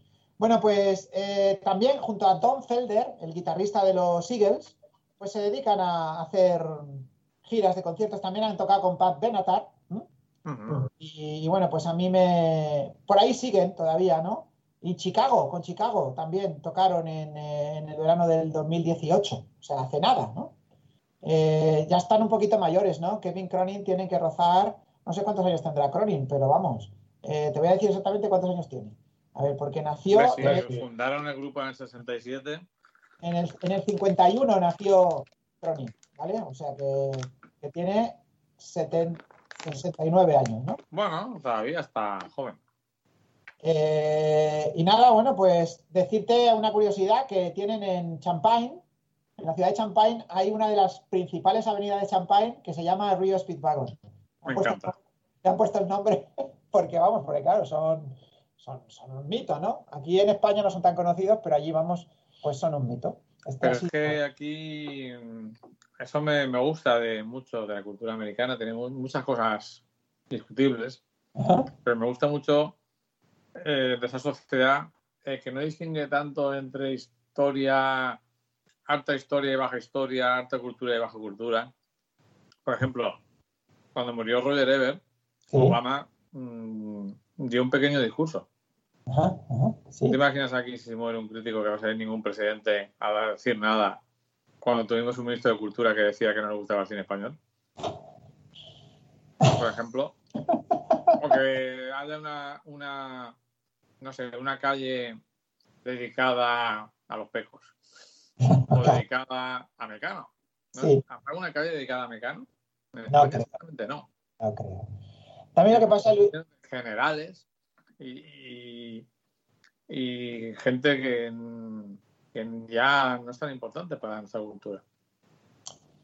A ver, yo qué sé, también tienes que entender que ellos tienen menos historia, nosotros como tenemos mucha más historia, pues tenemos muchos más prejuicios ¿no? y muchas historias. De todas maneras, es que el Río Speedwagon también, de verdad que es que el, el- la furgoneta es un icono, ¿no? Es un icono, es un icono americano, ¿no? Y bueno, a mí es que, además, a mí es que me parecen maravillosos estos tipos, o sea, tienen, es una gran banda, ¿no? Lo que- Una de esas, con, aquí, pues claro, la gente habla de, yo qué sé, tenemos a los, los Eagles, sí que son conocidos en España, ¿no? Pero no te creas tú, Styx, por ejemplo, no es prácticamente conocido en, en Yo España. conozco, o sea, por lo que veo leyendo sobre la cultura americana, hay mucha gente en Estados Unidos que no soporta a los Eagles. Sí, hay un poco. ahí te- a, mí me, a mí me encantan, ¿eh, Luis? Lo que pasa es que, claro, tienen un toque como facilón, ¿no? Eh, probablemente hoy en día también Rio Speedwagon en, la, en los nuevos críticos musicales norteamericanos pasarán un poquito de ellos, ¿no? Porque tienen ese toque facilón. De todas maneras, son más rockeros que los Eagles. También es, digamos, en su momento les, les dio quizá un poquito de mejor fama crítica, ¿no? Eh, no lo sé, a mí me ha, me ha encantado, me ha encantado hablar de ellos y, y recuperarlos. Yo los descubrí eh, porque me compré el disco de grandes éxitos en un saldo en, no sé si era Düsseldorf o por ahí, en Alemania, lo Ujú. encontré. Y no sabía realmente, conocía Keep on Loving You y poco más, ¿no? Y, y bueno, desde entonces me enganché a ellos mucho, me, me- me encantan. ¿eh? Rio Speedwagon. Pues ha sido un maravilloso repaso a este grupo que, que a mí me, siempre me hace feliz escucharlo. Llegamos a otra sección, que es una sección de las que más me gustan a mí del programa, que es la de original y copia. Ajá. Y además, en este caso, eh, has elegido dos canciones que me flipan. Yo conocí la- como casi siempre la copia, antes que la original, que era una de mis canciones favoritas de mi preadolescencia. De hecho, es uno, el- la copia pertenece a un disco que fue de los primeros que me agencié en cassette original. Pero el original es eh, muy anterior, del año 70, mientras que el- el- la copia es del 86. ¿Y ¿Nos introduces un poco en por qué has traído esto?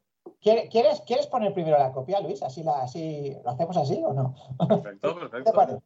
Me parece bien.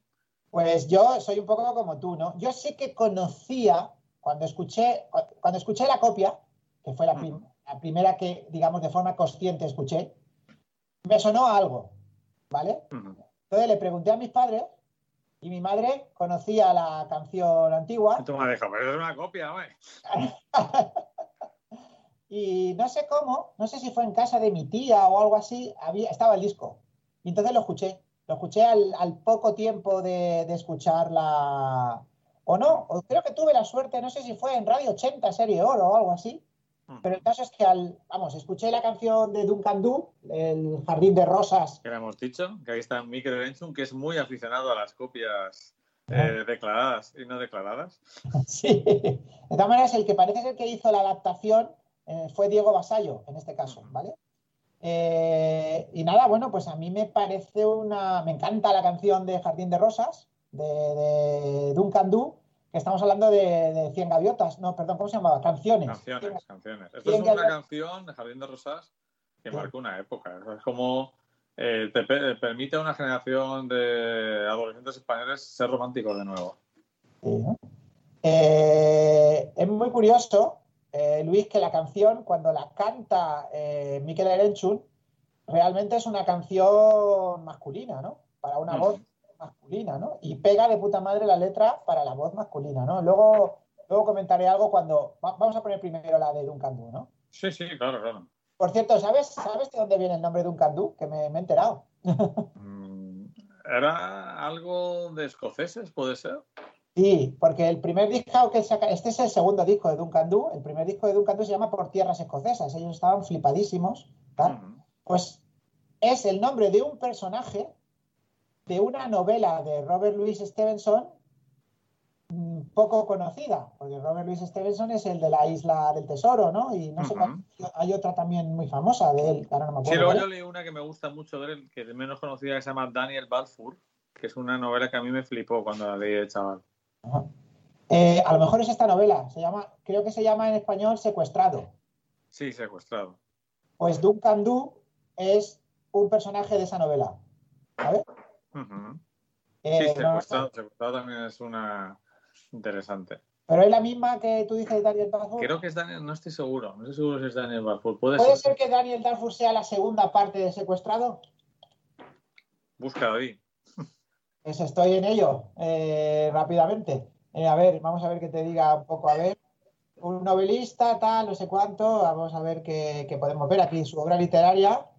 Eh, es que la de, Daniel, la de Daniel Darfur, primera parte de la saga del mismo nombre, Secuestrado. Vamos a ver si.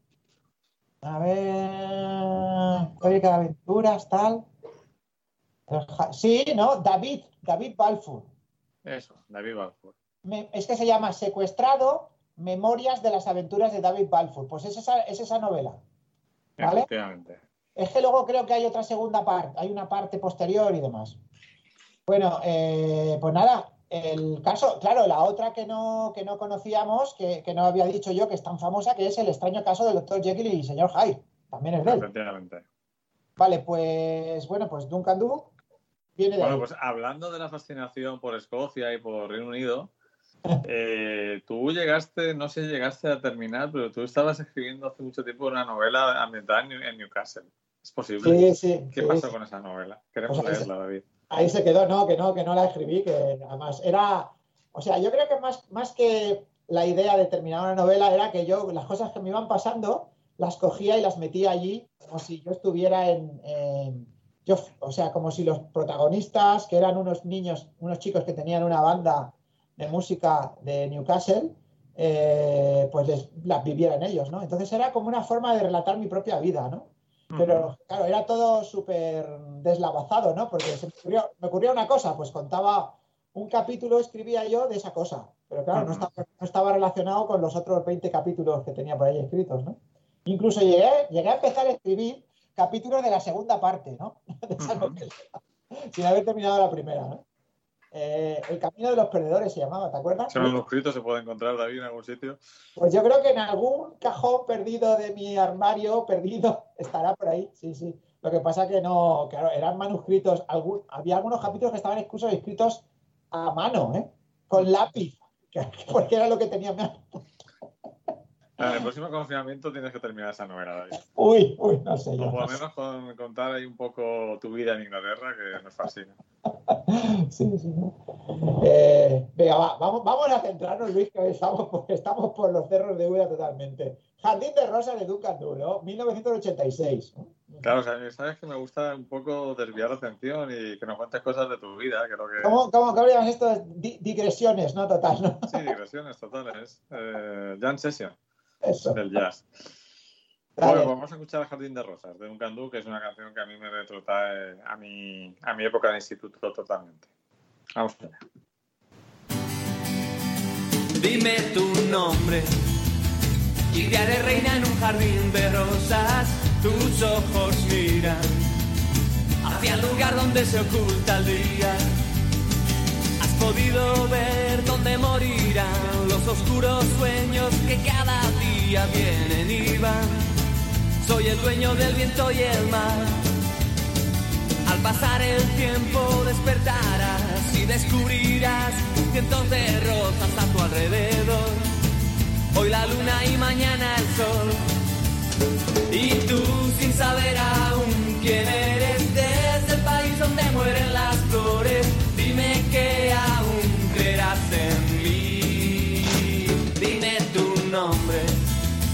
y te haré reina en un jardín de rosas. Tus ojos miran hacia el lugar donde se oculta el día.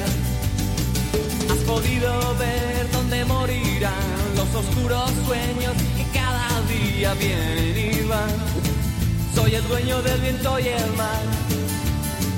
Al pasar el tiempo despertarás y descubrirás cientos de rosas a tu alrededor. Hoy la luna y mañana el sol. Bueno, pues parece que la canción todavía funciona, porque la estaba escuchando Flavia, que nació el año que esta canción salió al mercado y se ha puesto a bailarla. Ajá, ajá. A mí la verdad es que esta canción, pues sobre todo cuando empieza Dime tu nombre, Daré eh, a tus ojos, a mí esta canción me retrotrae a las chicas de nuestra generación. Totalmente.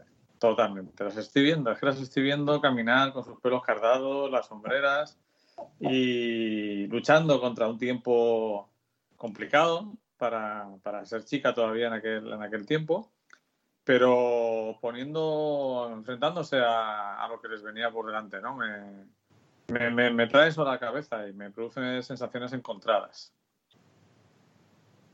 A mí me gusta, Luis. A mí ese, ese canciones a mí me atrapó con Cien Gaviotas, con esos ojos negros, ¿te acuerdas? Ujú. Eh, y esta canción me parece una, una- una verdadera maravilla, ¿no? Eh, no puedo evitar pensar en ti. Había otra canción también que se llama... Y yo, los Duncan Du, hubo un tiempo, un tiempo, mm, bueno, yo 20 años después de Sí, tú lo descubriste más tarde, Ah, evidentemente. yo, yo siempre, yo siempre después, ¿no? Que, que muy bien, ¿no? Muy bien. La, no es, la letra es obra de Diego Basallo. ¿no? Eh, y bueno, pues vamos a, vamos a escuchar ahora lo que es, vamos a ver. Es muy curioso lo, que, lo de esta canción, ¿no? La versión, digamos, que vamos a escuchar, que es la versión más famosa de esta canción, es de 1970. La, la canta Lynn Anderson, una cantante country de Dakota del Norte, eh, ganó un Grammy por esta canción ¿m? y para mejor interpretación femenina. Y bueno, pues la canción no era de ella. ¿m? La canción era de un señor que se llama Joe South. Que no era ni no, no era ni mucho menos sospechoso de hacer música country. Era de Georgia, de Atlanta, en Georgia, pero no, la, no sé realmente, de hecho yo no la he escuchado, la versión de Joe South, no sé si realmente él la cantó, ¿vale? La- él la compuso, se la dio a la compañía de discos, hubo varias personas que le hicieron, la hicieron versiones, pero ninguna funcionó hasta que Lynn Anderson hizo una versión country, porque es un poco country la versión de, de- de Rose Garden. ¿no? Sí. Hubo muchos problemas porque el manager, que ahora no sé cómo se llamaba, que era el marido además de Lynn Anderson, mm, eh, no estaba muy claro que ella cantara esta canción, porque es una canción con letra masculina, ¿no? Porque Ujú. dice algo así como, no tiene, no tiene nada que ver con la adaptación que hizo Diego Basallo. La, la original es, nunca te prometí un jardín de rosas, te pido perdón. Que es lo que le promete el chico a la chica, ¿no? Digamos, ¿no? Eh, y nada, bueno, pues, pues eso. Este señor, el Joe South, también compuso una canción que sí que la cantó él y que fue muy famosa, que se llama Games People Play. Games People Play, efectivamente. Una Que, expresión muy americana de un poco a lo que juega la gente sí. con los sentimientos de los demás. Que luego, en los 90, hubo un grupo así medio rastafari, medio jamaicano, que hizo una versión de Games People Play que fue famosísima. No sé si te acuerdas. Sí, sí, me acuerdo, me acuerdo. De hecho, ahí es donde yo conocí Games People Play. Yo no conocía la, la versión de Joe South. Pues es el ex compositor de, de ambas canciones, de esa y de Rose Garden. Que, que, bueno, que a mí, por cierto, sinceramente, me flipa la, la versión de Lynn Anderson. Y bueno, fue un, fue un bombazo en 1970. ¿Mm? Pues vamos allá. Vamos a ver. Así podemos comparar con la de Duncan Du. Y a mí me cuesta, me cuesta elegir con cuál quedarme. Las dos me gustan muchísimo.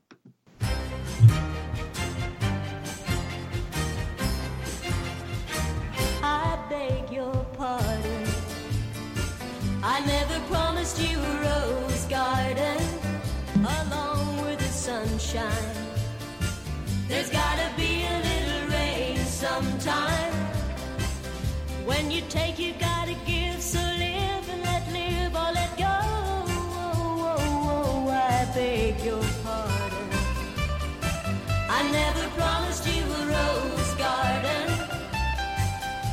could promise you things like big diamond rings, but you don't find roses growing on stalks of clover. So you better think it over. Well, if sweet talking you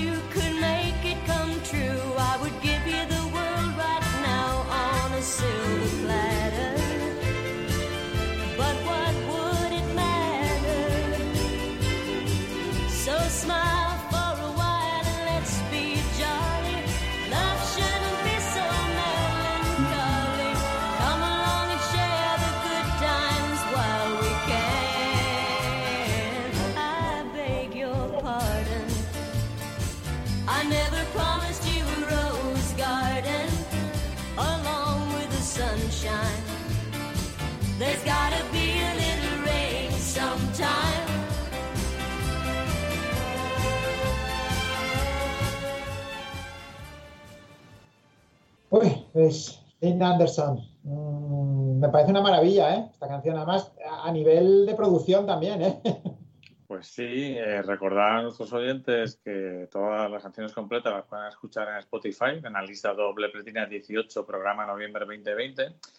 Y a mí lo que me ocurre con estas dos canciones es que una me recuerda a un tiempo vivido y otra a un tiempo no vivido. claro. Pero que me encanta, que son los 60-70, que es de Lynn Anderson. Y luego me retrotrae un tiempo que es curioso porque mm, se, se, mm, se extiende y se contrae como un chicle, ¿no? O sea, a veces me parece que estoy muy cerca de esos años 80 y otras veces me parece que estoy lejísimos. No sé si a ti también te pasa.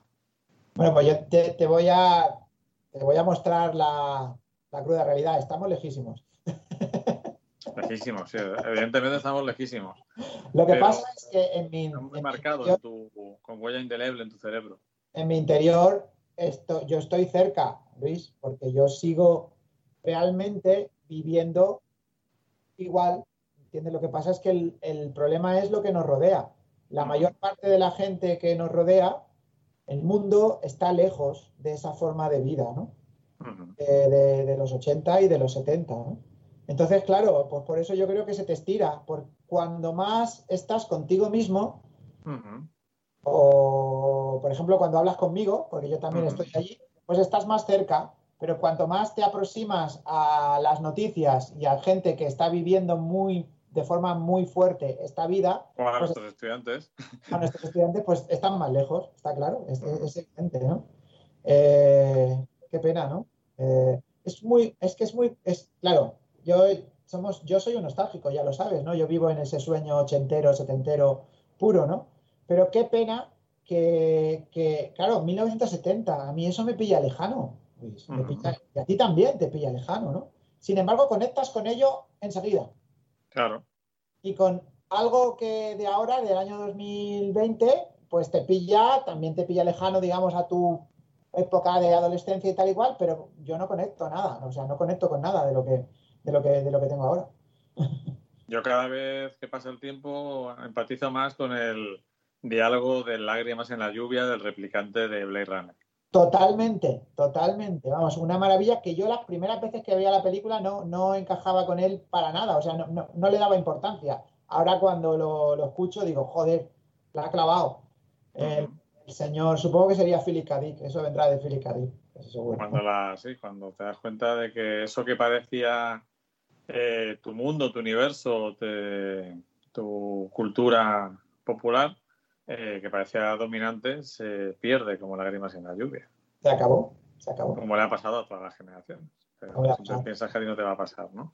Ya, pero, pero fíjate lo curioso. Lynn Anderson no forma parte de nuestra generación, Luis, y sin embargo encajamos con ella, la, la- la- la incorporamos. No, no sé por qué. Por podemos. Bueno, hay un poco de todo. El otro día, te lo tengo que pasar, encontré un cuadro de las generaciones, de cuando van marcadas. Nosotros es que estamos en mitad de una generación. Nosotros Sí. somos la generación X que empiezan los nacidos en el año 64. ¿De acuerdo? Eh, Hasta el año más o menos 80 o así. Entonces estamos prácticamente en la mitad. Y entonces, claro, eh, nos hemos relacionado con gente más mayor también, que nos- y luego em, nosotros en particular hemos eh, empatizado con eso. Es cierto que también lo que me ha pasado a mí, no sé si te ha pasado a ti, que cuando en un estaba llegando un momento en que me estaba reconciliando con el tiempo que, que me estaba tocando vivir y de repente llegó la pandemia y me ha desreconciliado totalmente. Me estaba sintiendo más a gusto en mi piel de 2017, 2018, 2019 sobre todo, y de repente llega esto y es, ahora que lo estaba consiguiendo, ahora que me sentía eh, unido a mi tiempo, más o menos, más o menos, ¿eh? Ha llegado esto y lo ha tirado por los aires. Yo no sé qué decirte. Yo tuve un momento ahí a, media- a mediados de los 2000 Mm. donde sí que me reconcilié un poco. Pero desde ya 2010 para acá, cada vez... Mal, mal. No, me- me- lo que he hecho ha sido sumergirme más en los 80. Es, es- es un poquito... Pero simplemente, la verdad es que no fue pensado, ¿eh, Luis? Fue, No, no. Fue, ocurrió y ahora lo que sí que de un tiempo a esta parte, pues ya sí que ya es pensado, ya me sumerjo allí para encontrarme mejor, simplemente, porque lo que veo a mi alrededor no me, no me convence. ¿no? Esto es filosofía pura, ¿eh? Ya estamos, Totalmente. estamos en, otro, en otro punto. Bueno, ya Claro, y no- todo esto, todo esto lo cuento yo, que he nacido 20 años después que tú, claro. Claro, pues tú te has sentido con esto con los 70 sin haberlo vivido, tú te conectas con los 80 sin haberlo vivido tampoco. Claro. De los 80, nos vamos a una banda sonora. Bueno, ¿no? Y nos vamos a la banda sonora de Terminator, de un tal Brad Fiedel, madre mía, Luis, esto es una... que yo siempre confundo con, con el bárbaro. Eh, no, ese es Basil pero Es- son es- es- dos temas que siempre relaciono. No, pero no tiene nada que ver. El otro es, es- este es mucho más electrónico y el otro es mucho más sinfónico.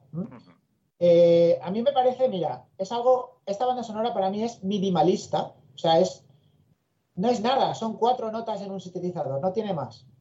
Pero consigue mm, atraparme desde el minuto uno. O sea, yo no, yo cada vez que escucho esta música tengo miedo, miedo del. ¿Mm? Brad Fiedel eh, hace tiempo ya que dejó de esto, de- dejó de componer. Él, él no es tan mayor, ¿no? Eh, pero dejó de componer hace bastante tiempo y había compuesto mucho antes de, de- de- componer esta banda sonora, pero sobre todo para telefilms. Eh, por cierto, tiene la banda sonora, compuso la banda sonora de una parodia medio erótica de tiburón. Que- ¿Ah, sí? Sí, que se llama GAMS, G-U-M-S. He intentado encontrarla, pero no la he encontrado, Luis. En España ni de coña, ¿no? Pero al menos en inglés a lo mejor podría ser interesante ¿Cómo se encontrarla. llama? G-U. MS. ¿no? Pero tiene que ser ya, vamos, eso tiene que ser ya un... De hecho, creo que en Phil Affinity no la vas a encontrar, ¿eh? No, estoy poniendo en general. Gooms. ¿La has encontrado? Pone, tienes que ver esta película para creerla. Pone alguien de Robert J. Kaplan. Adult Comedy Family. Fantasy. Fantasy. No puede ser Adult y Family a la vez. Porque es una cosa así, creo que es una, una orca que es asesina, pero tiene instintos eróticos. Ninfo eh, Meiber, una, una sirena asesina ninfómana, Eso con una es. fijación oral. Hay que verlo, tío. Sí, ya lo sé, Luis. A ver si la encuentro. Bueno, pues eso, la banda sonora es de Brad Fiedel, ¿no? Luego, eh, después tampoco se prodigó mucho después de Terminator, pero compuso, por ejemplo, la banda sonora de una película que me consta que te interesa mucho, que, se- que es Noche de Miedo. Sí, efectivamente. Que lo que pasa es que Noche de Miedo es más famosa por las canciones que suenan que por la banda sonora, ¿no? Eh, no sé qué decirte. Eh, me parece eh, una, una maravilla de la simplicidad esta banda sonora. Eh, otra cosa que te puedo decir de Brad Fiedel es que fue teclista de Hal y Oates. Sí, ¿no? ¿eh? De Hal y Oates, que por cierto, alguna vez tendremos que hablar de ellos. Eh, tienen algunas canciones muy interesantes estos, estos dos chicos, ¿no? Que eran como un grupo creado un poquito artificialmente, pero, pero, pero muy interesante. Están un poquito olvidados, Hal y Oates. Y- tener algo de ellos. Podría traer algo de ellos, sí, sí. Ya he Ah, pues, encontrado la peli, ¿eh? ¿La has encontrado? Pero solo en inglés, por supuesto. Pero la has encontrado solo en Sí, inglés. sí, eh, yo tengo una página que se llama Rare Last, el placer de lo raro, Rare Lust, ¿Sí? y ahí hay muchas cosas. Bueno, pues mira, pues oye, pues la- yo la intenté buscar y no, no la encontré. Porque, A veces, a veces hay cosas con subtítulos en inglés, lo cual ayuda.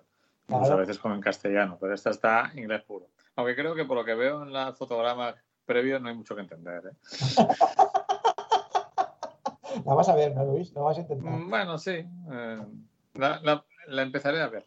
a empezar a- Otra cosa es que la vea completa. Bueno, pues vamos a escuchar el, el tema Terminator, ¿no? Que luego él volvió a hacer estamos yendo por las ramas que no veas. totalmente, ¿no? Que a mí me parece una maravilla esta, esta, una maravilla de la simplicidad electrónica, ¿no? Pero me, Pues- me- me cautiva, Luis. Vamos allá.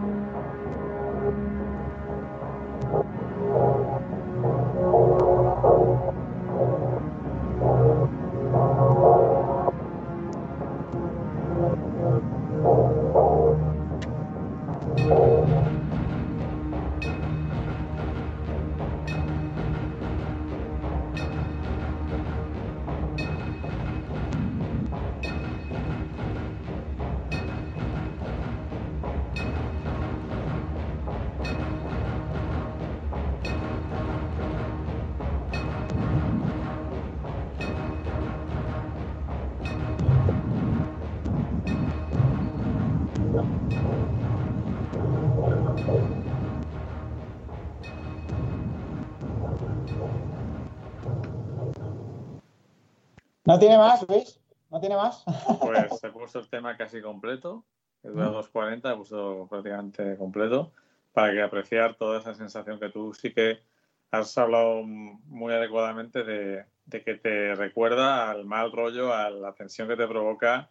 En cualquier momento va a aparecer el Terminator por ahí con su como máquina de matar. Eh, tengo muy clavada en mi mente el primer Terminator de, James Cameron, ¿no? El, pri- el primero de todos, con Arnold Schwarzenegger allí Linda Hamilton.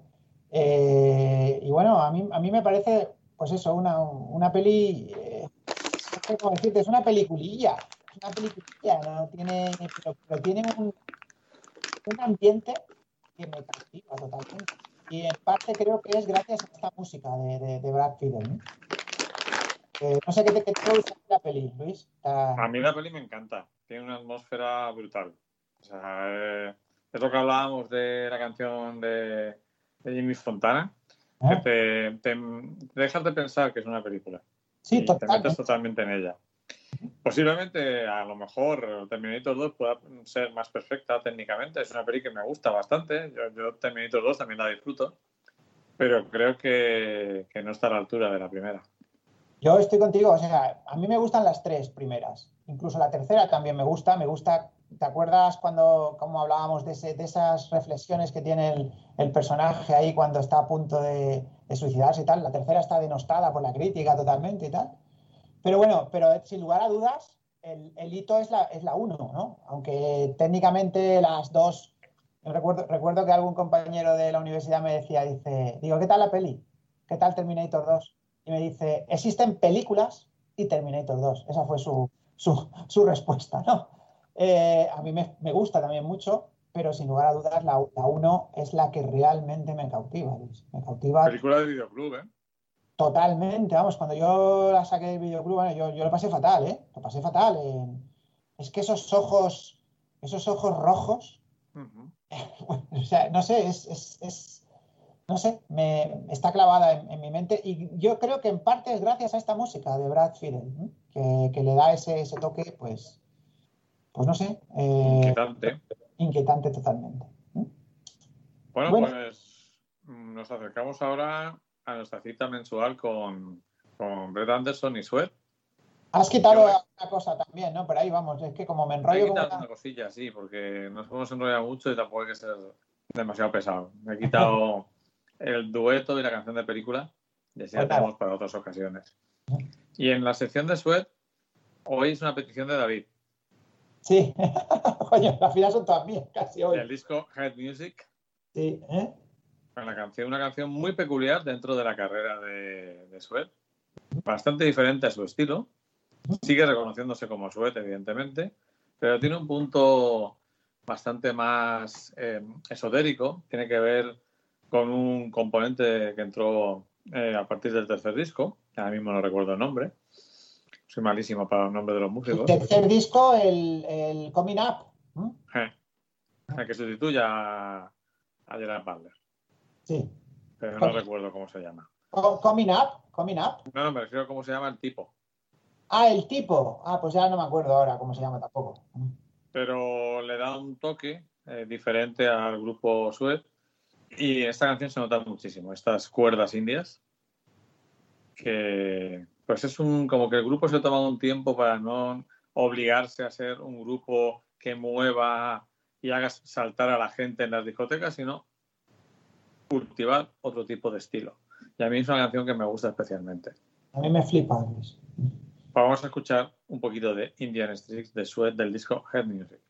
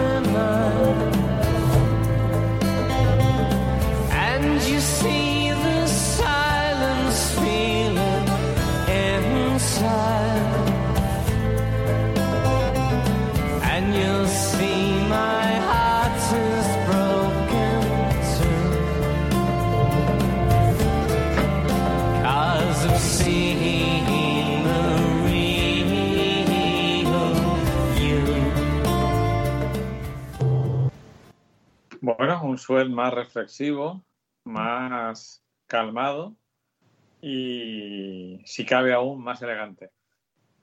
Me parece una maravilla la, la- la- guitarra, cómo suena, cómo, cómo están los, luego después los acordes enganchados, bueno, me, me- me- flipa, ¿no?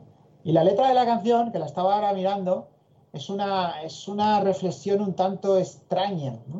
Parece como que él se mira a sí mismo en su interior y descubre cosas que no le gustan.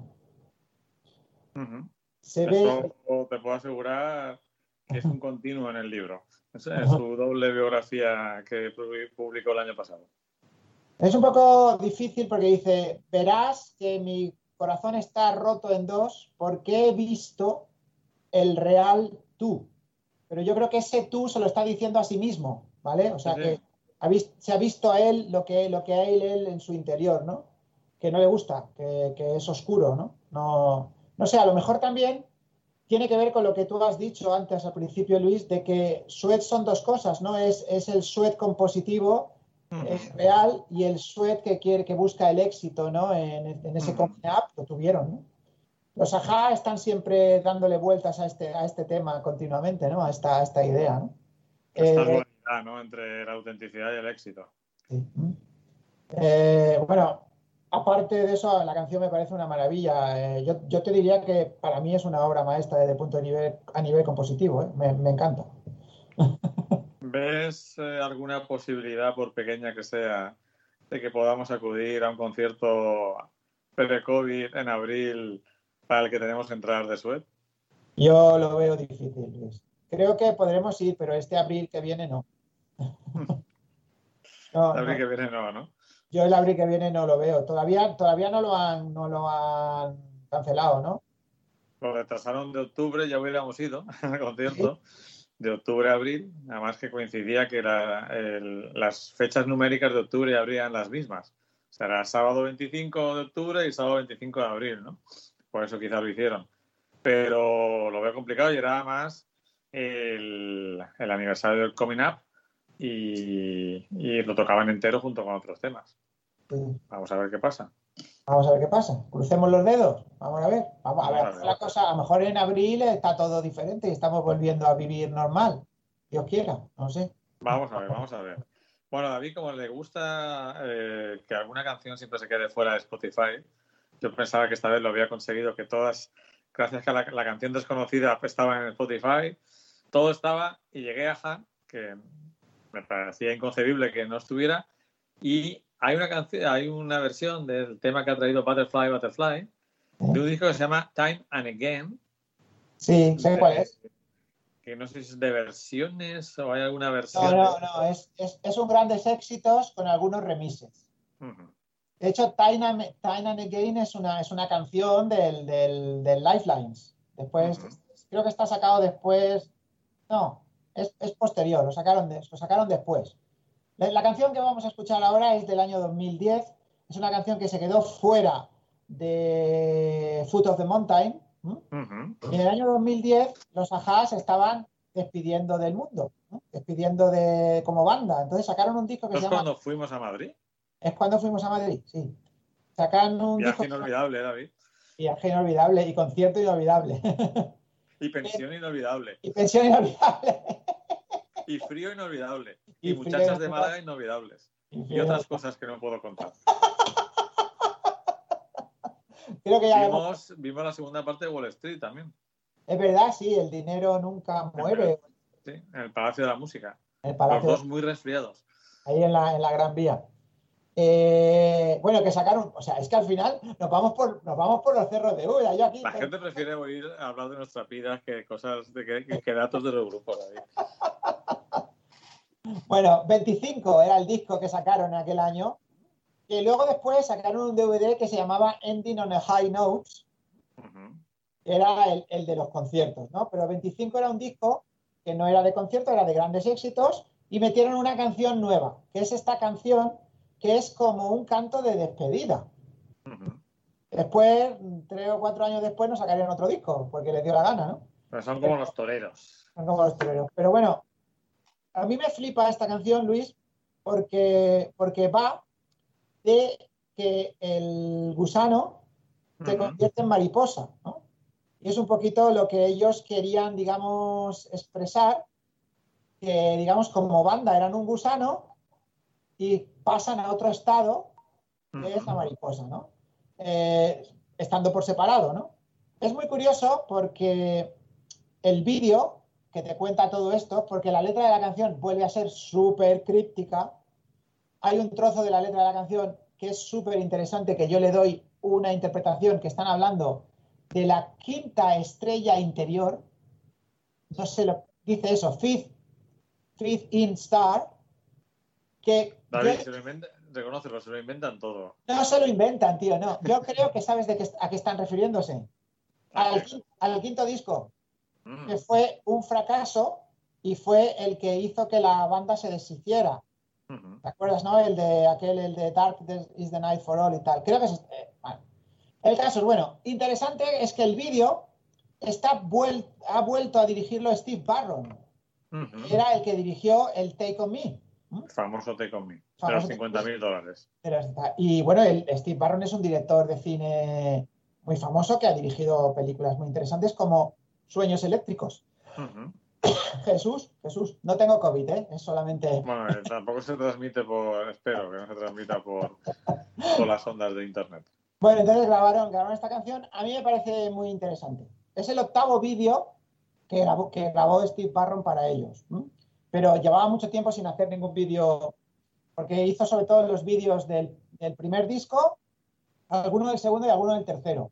Y un montón de años después, pues en el 2010, grabó este, este, este vídeo. Y bueno, he preferido escuchar la canción original porque el mix que tiene Steve Born, Borne o algo así, que es tal, no me gusta. ¿Está mal? Tal. Te están llamando, ¿no? Sí, no, pero no te preocupes. Eso es que llega, que llega la comida, ¿no? Sí, que llega la comida. Bueno, vamos a Bueno, escuchar vamos a escuchar a Butterfly. Butterfly,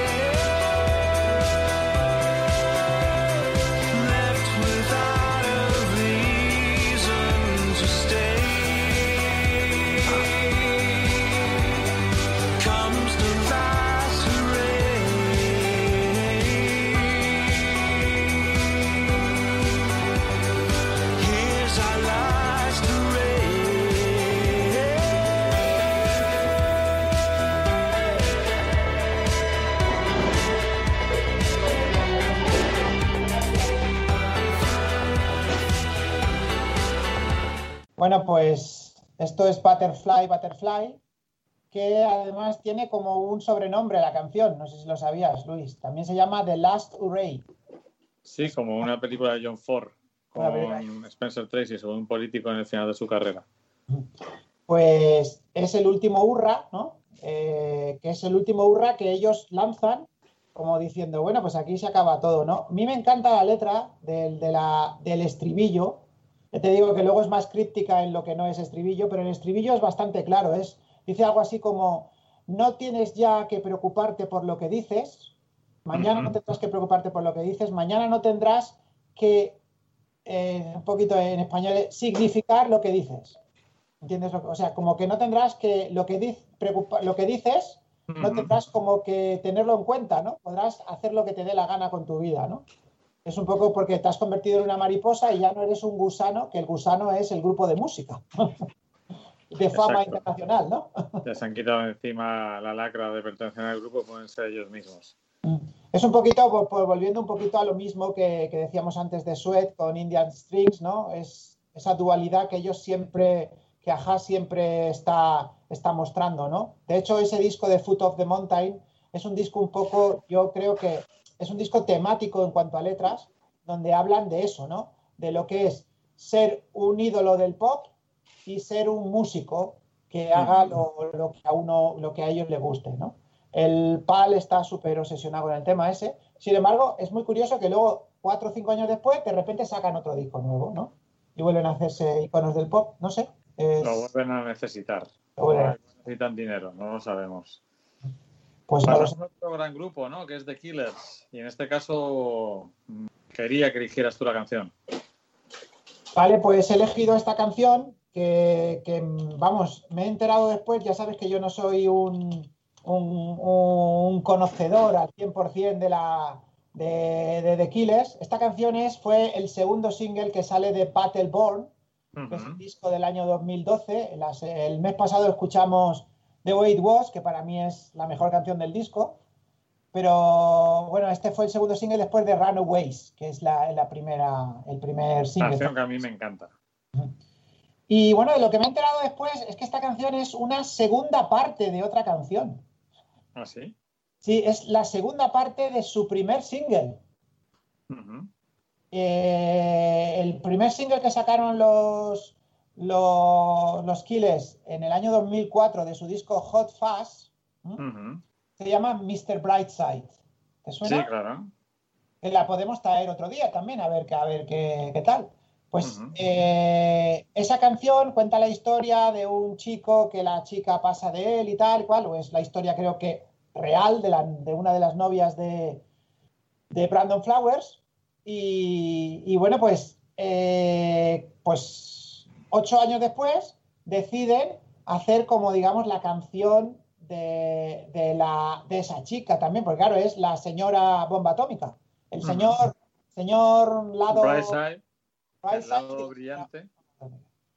y además, eh, digamos, estos son, ya sabes, ellos tampoco lo dicen exactamente nunca, pero eh, es bastante curioso que ambo- en ambos vídeos, el de Mr. Brightside y el de Miss Atomic Bomb, salen dos actores que son los mismos, ocho años después. Uno de ellos es el famoso Eric Roberts ¿no? Sí. y la otra es una modelo que se llama Isabela Mico. ¿no? Ujú. Y es muy curioso, ¿no? Eh, a mí me encanta. Y de hecho hay un trozo de la letra que dice algo así como eager eyes, ojos ansiosos, que también lo dice en Mr. Brightside. Así que es bueno, es, la historia es una historia de un triángulo amoroso, ¿no? porque parece ser que le, quita- le quitaron la novia a Brandon Flowers. Sí, ¿no? Se la se fue con otro. le Pero gustaba todo, antes de, claro, antes de convertirse en rey del pop, ¿no? Pues vamos a escuchar a The Killers, que han sido una de las pocas noticias buenas de este año con su nuevo disco. Aunque aquí tenemos uno, una canción del disco Battleborn, Miss Atomic Bomb. Vamos con ella. Vamos.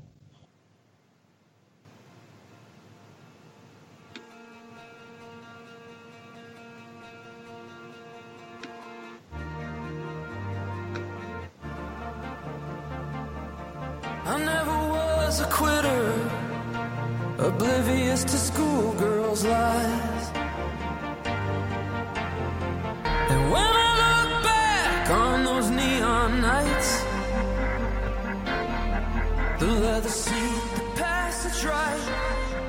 I feel the heat, I see the light, we miss atomic bomb. Making out, we got the radio on. You're gonna miss me when I'm gone. You're gonna miss me when I'm gone. Racing shadows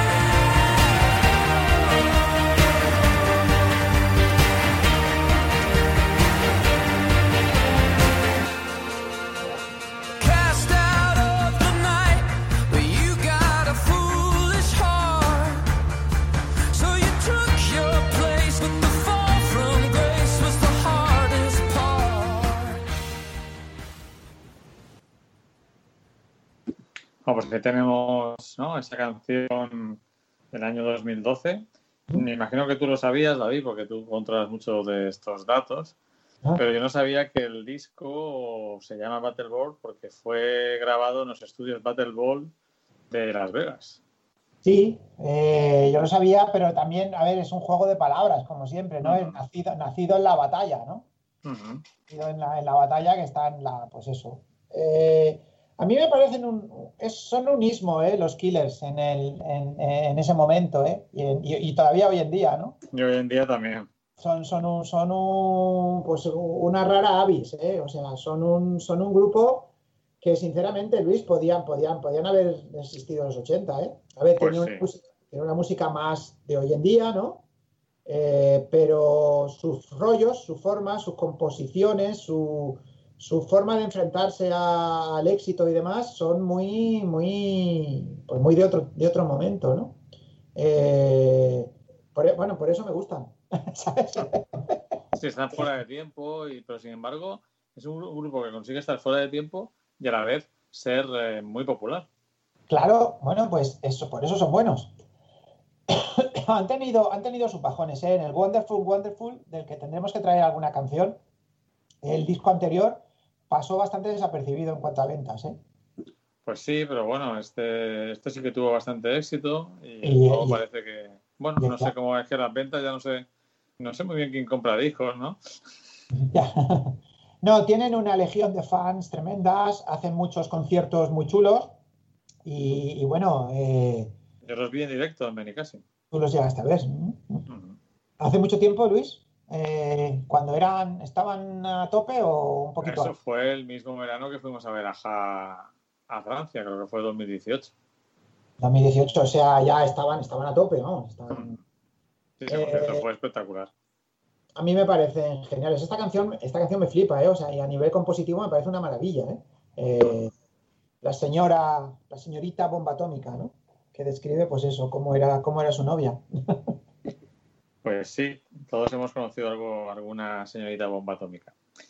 Bueno, y para terminar, antes del cierre, yo he traído una canción de, de este siglo XXI, que me imagino que la conocerás, David, porque la, ra- la radiaron mucho.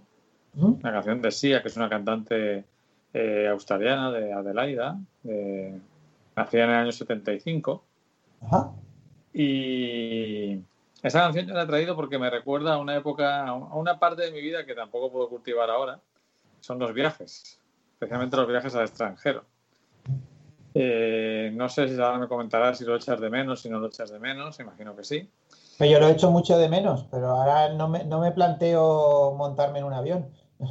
Efectivamente, pero a ver, también lo que ocurre un poco que el ser humano se acostumbra un poco a todo, ¿no? Entonces, al viajar, no viajar, eh, pues llega un momento que, que no lo echas de menos, ¿no? O que no lo echas de menos, pero no pareces no necesitarlo, ¿no? O te, o te has auto eh, infringido ese, ese pensamiento, ¿no?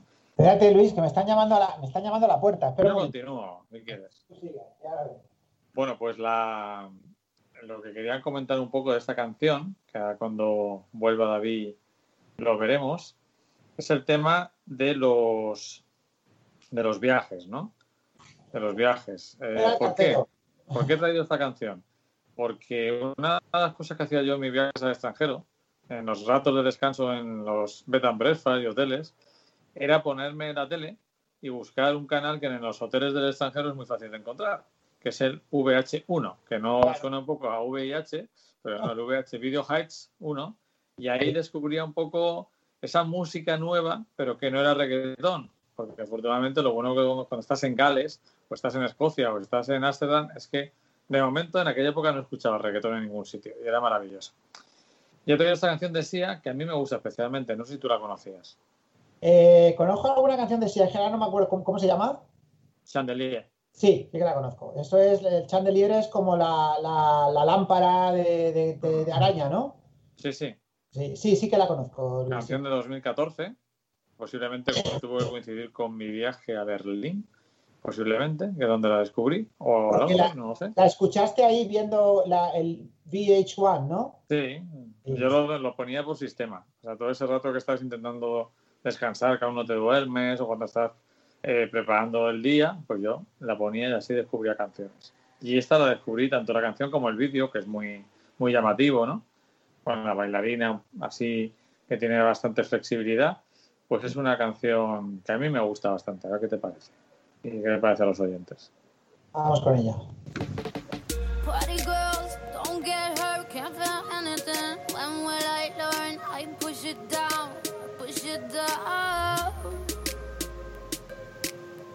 I'm the one for a good time call, phone's blowing up. Ring on my doorbell, I feel the love, I feel the love. One, two,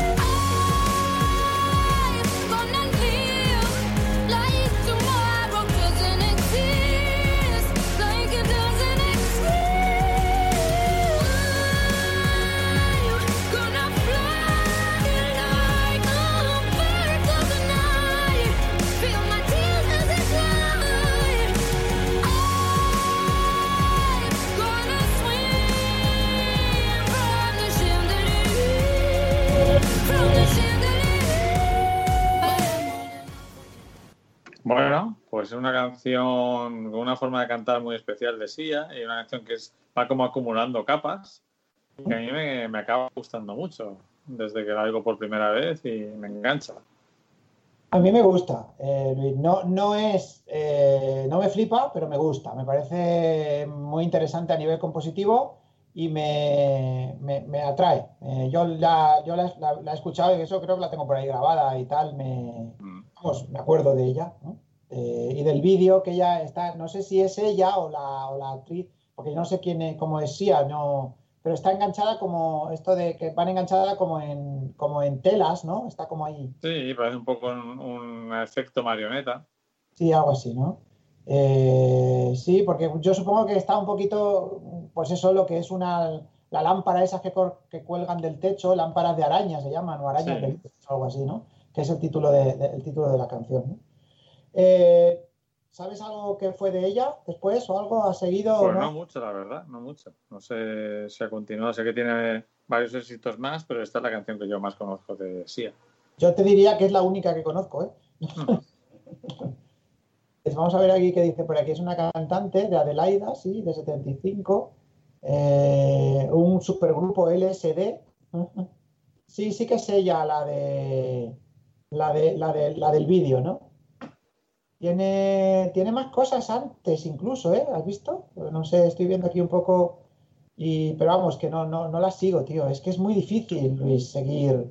seguir Es muy complicado. No, porque no lo, no, lo- no lo promocionan. Yo creo a lo mejor en Australia es tremendo Y esto. nada ¿no? que no hay ninguna, ninguna dinámica para coger la posibilidad de escuchar música, ¿no? Eh, de ir descubriendo música, ¿no? Tienes que preocuparte mucho de ello. Antes la música te llegaba, ahora la tienes que buscar.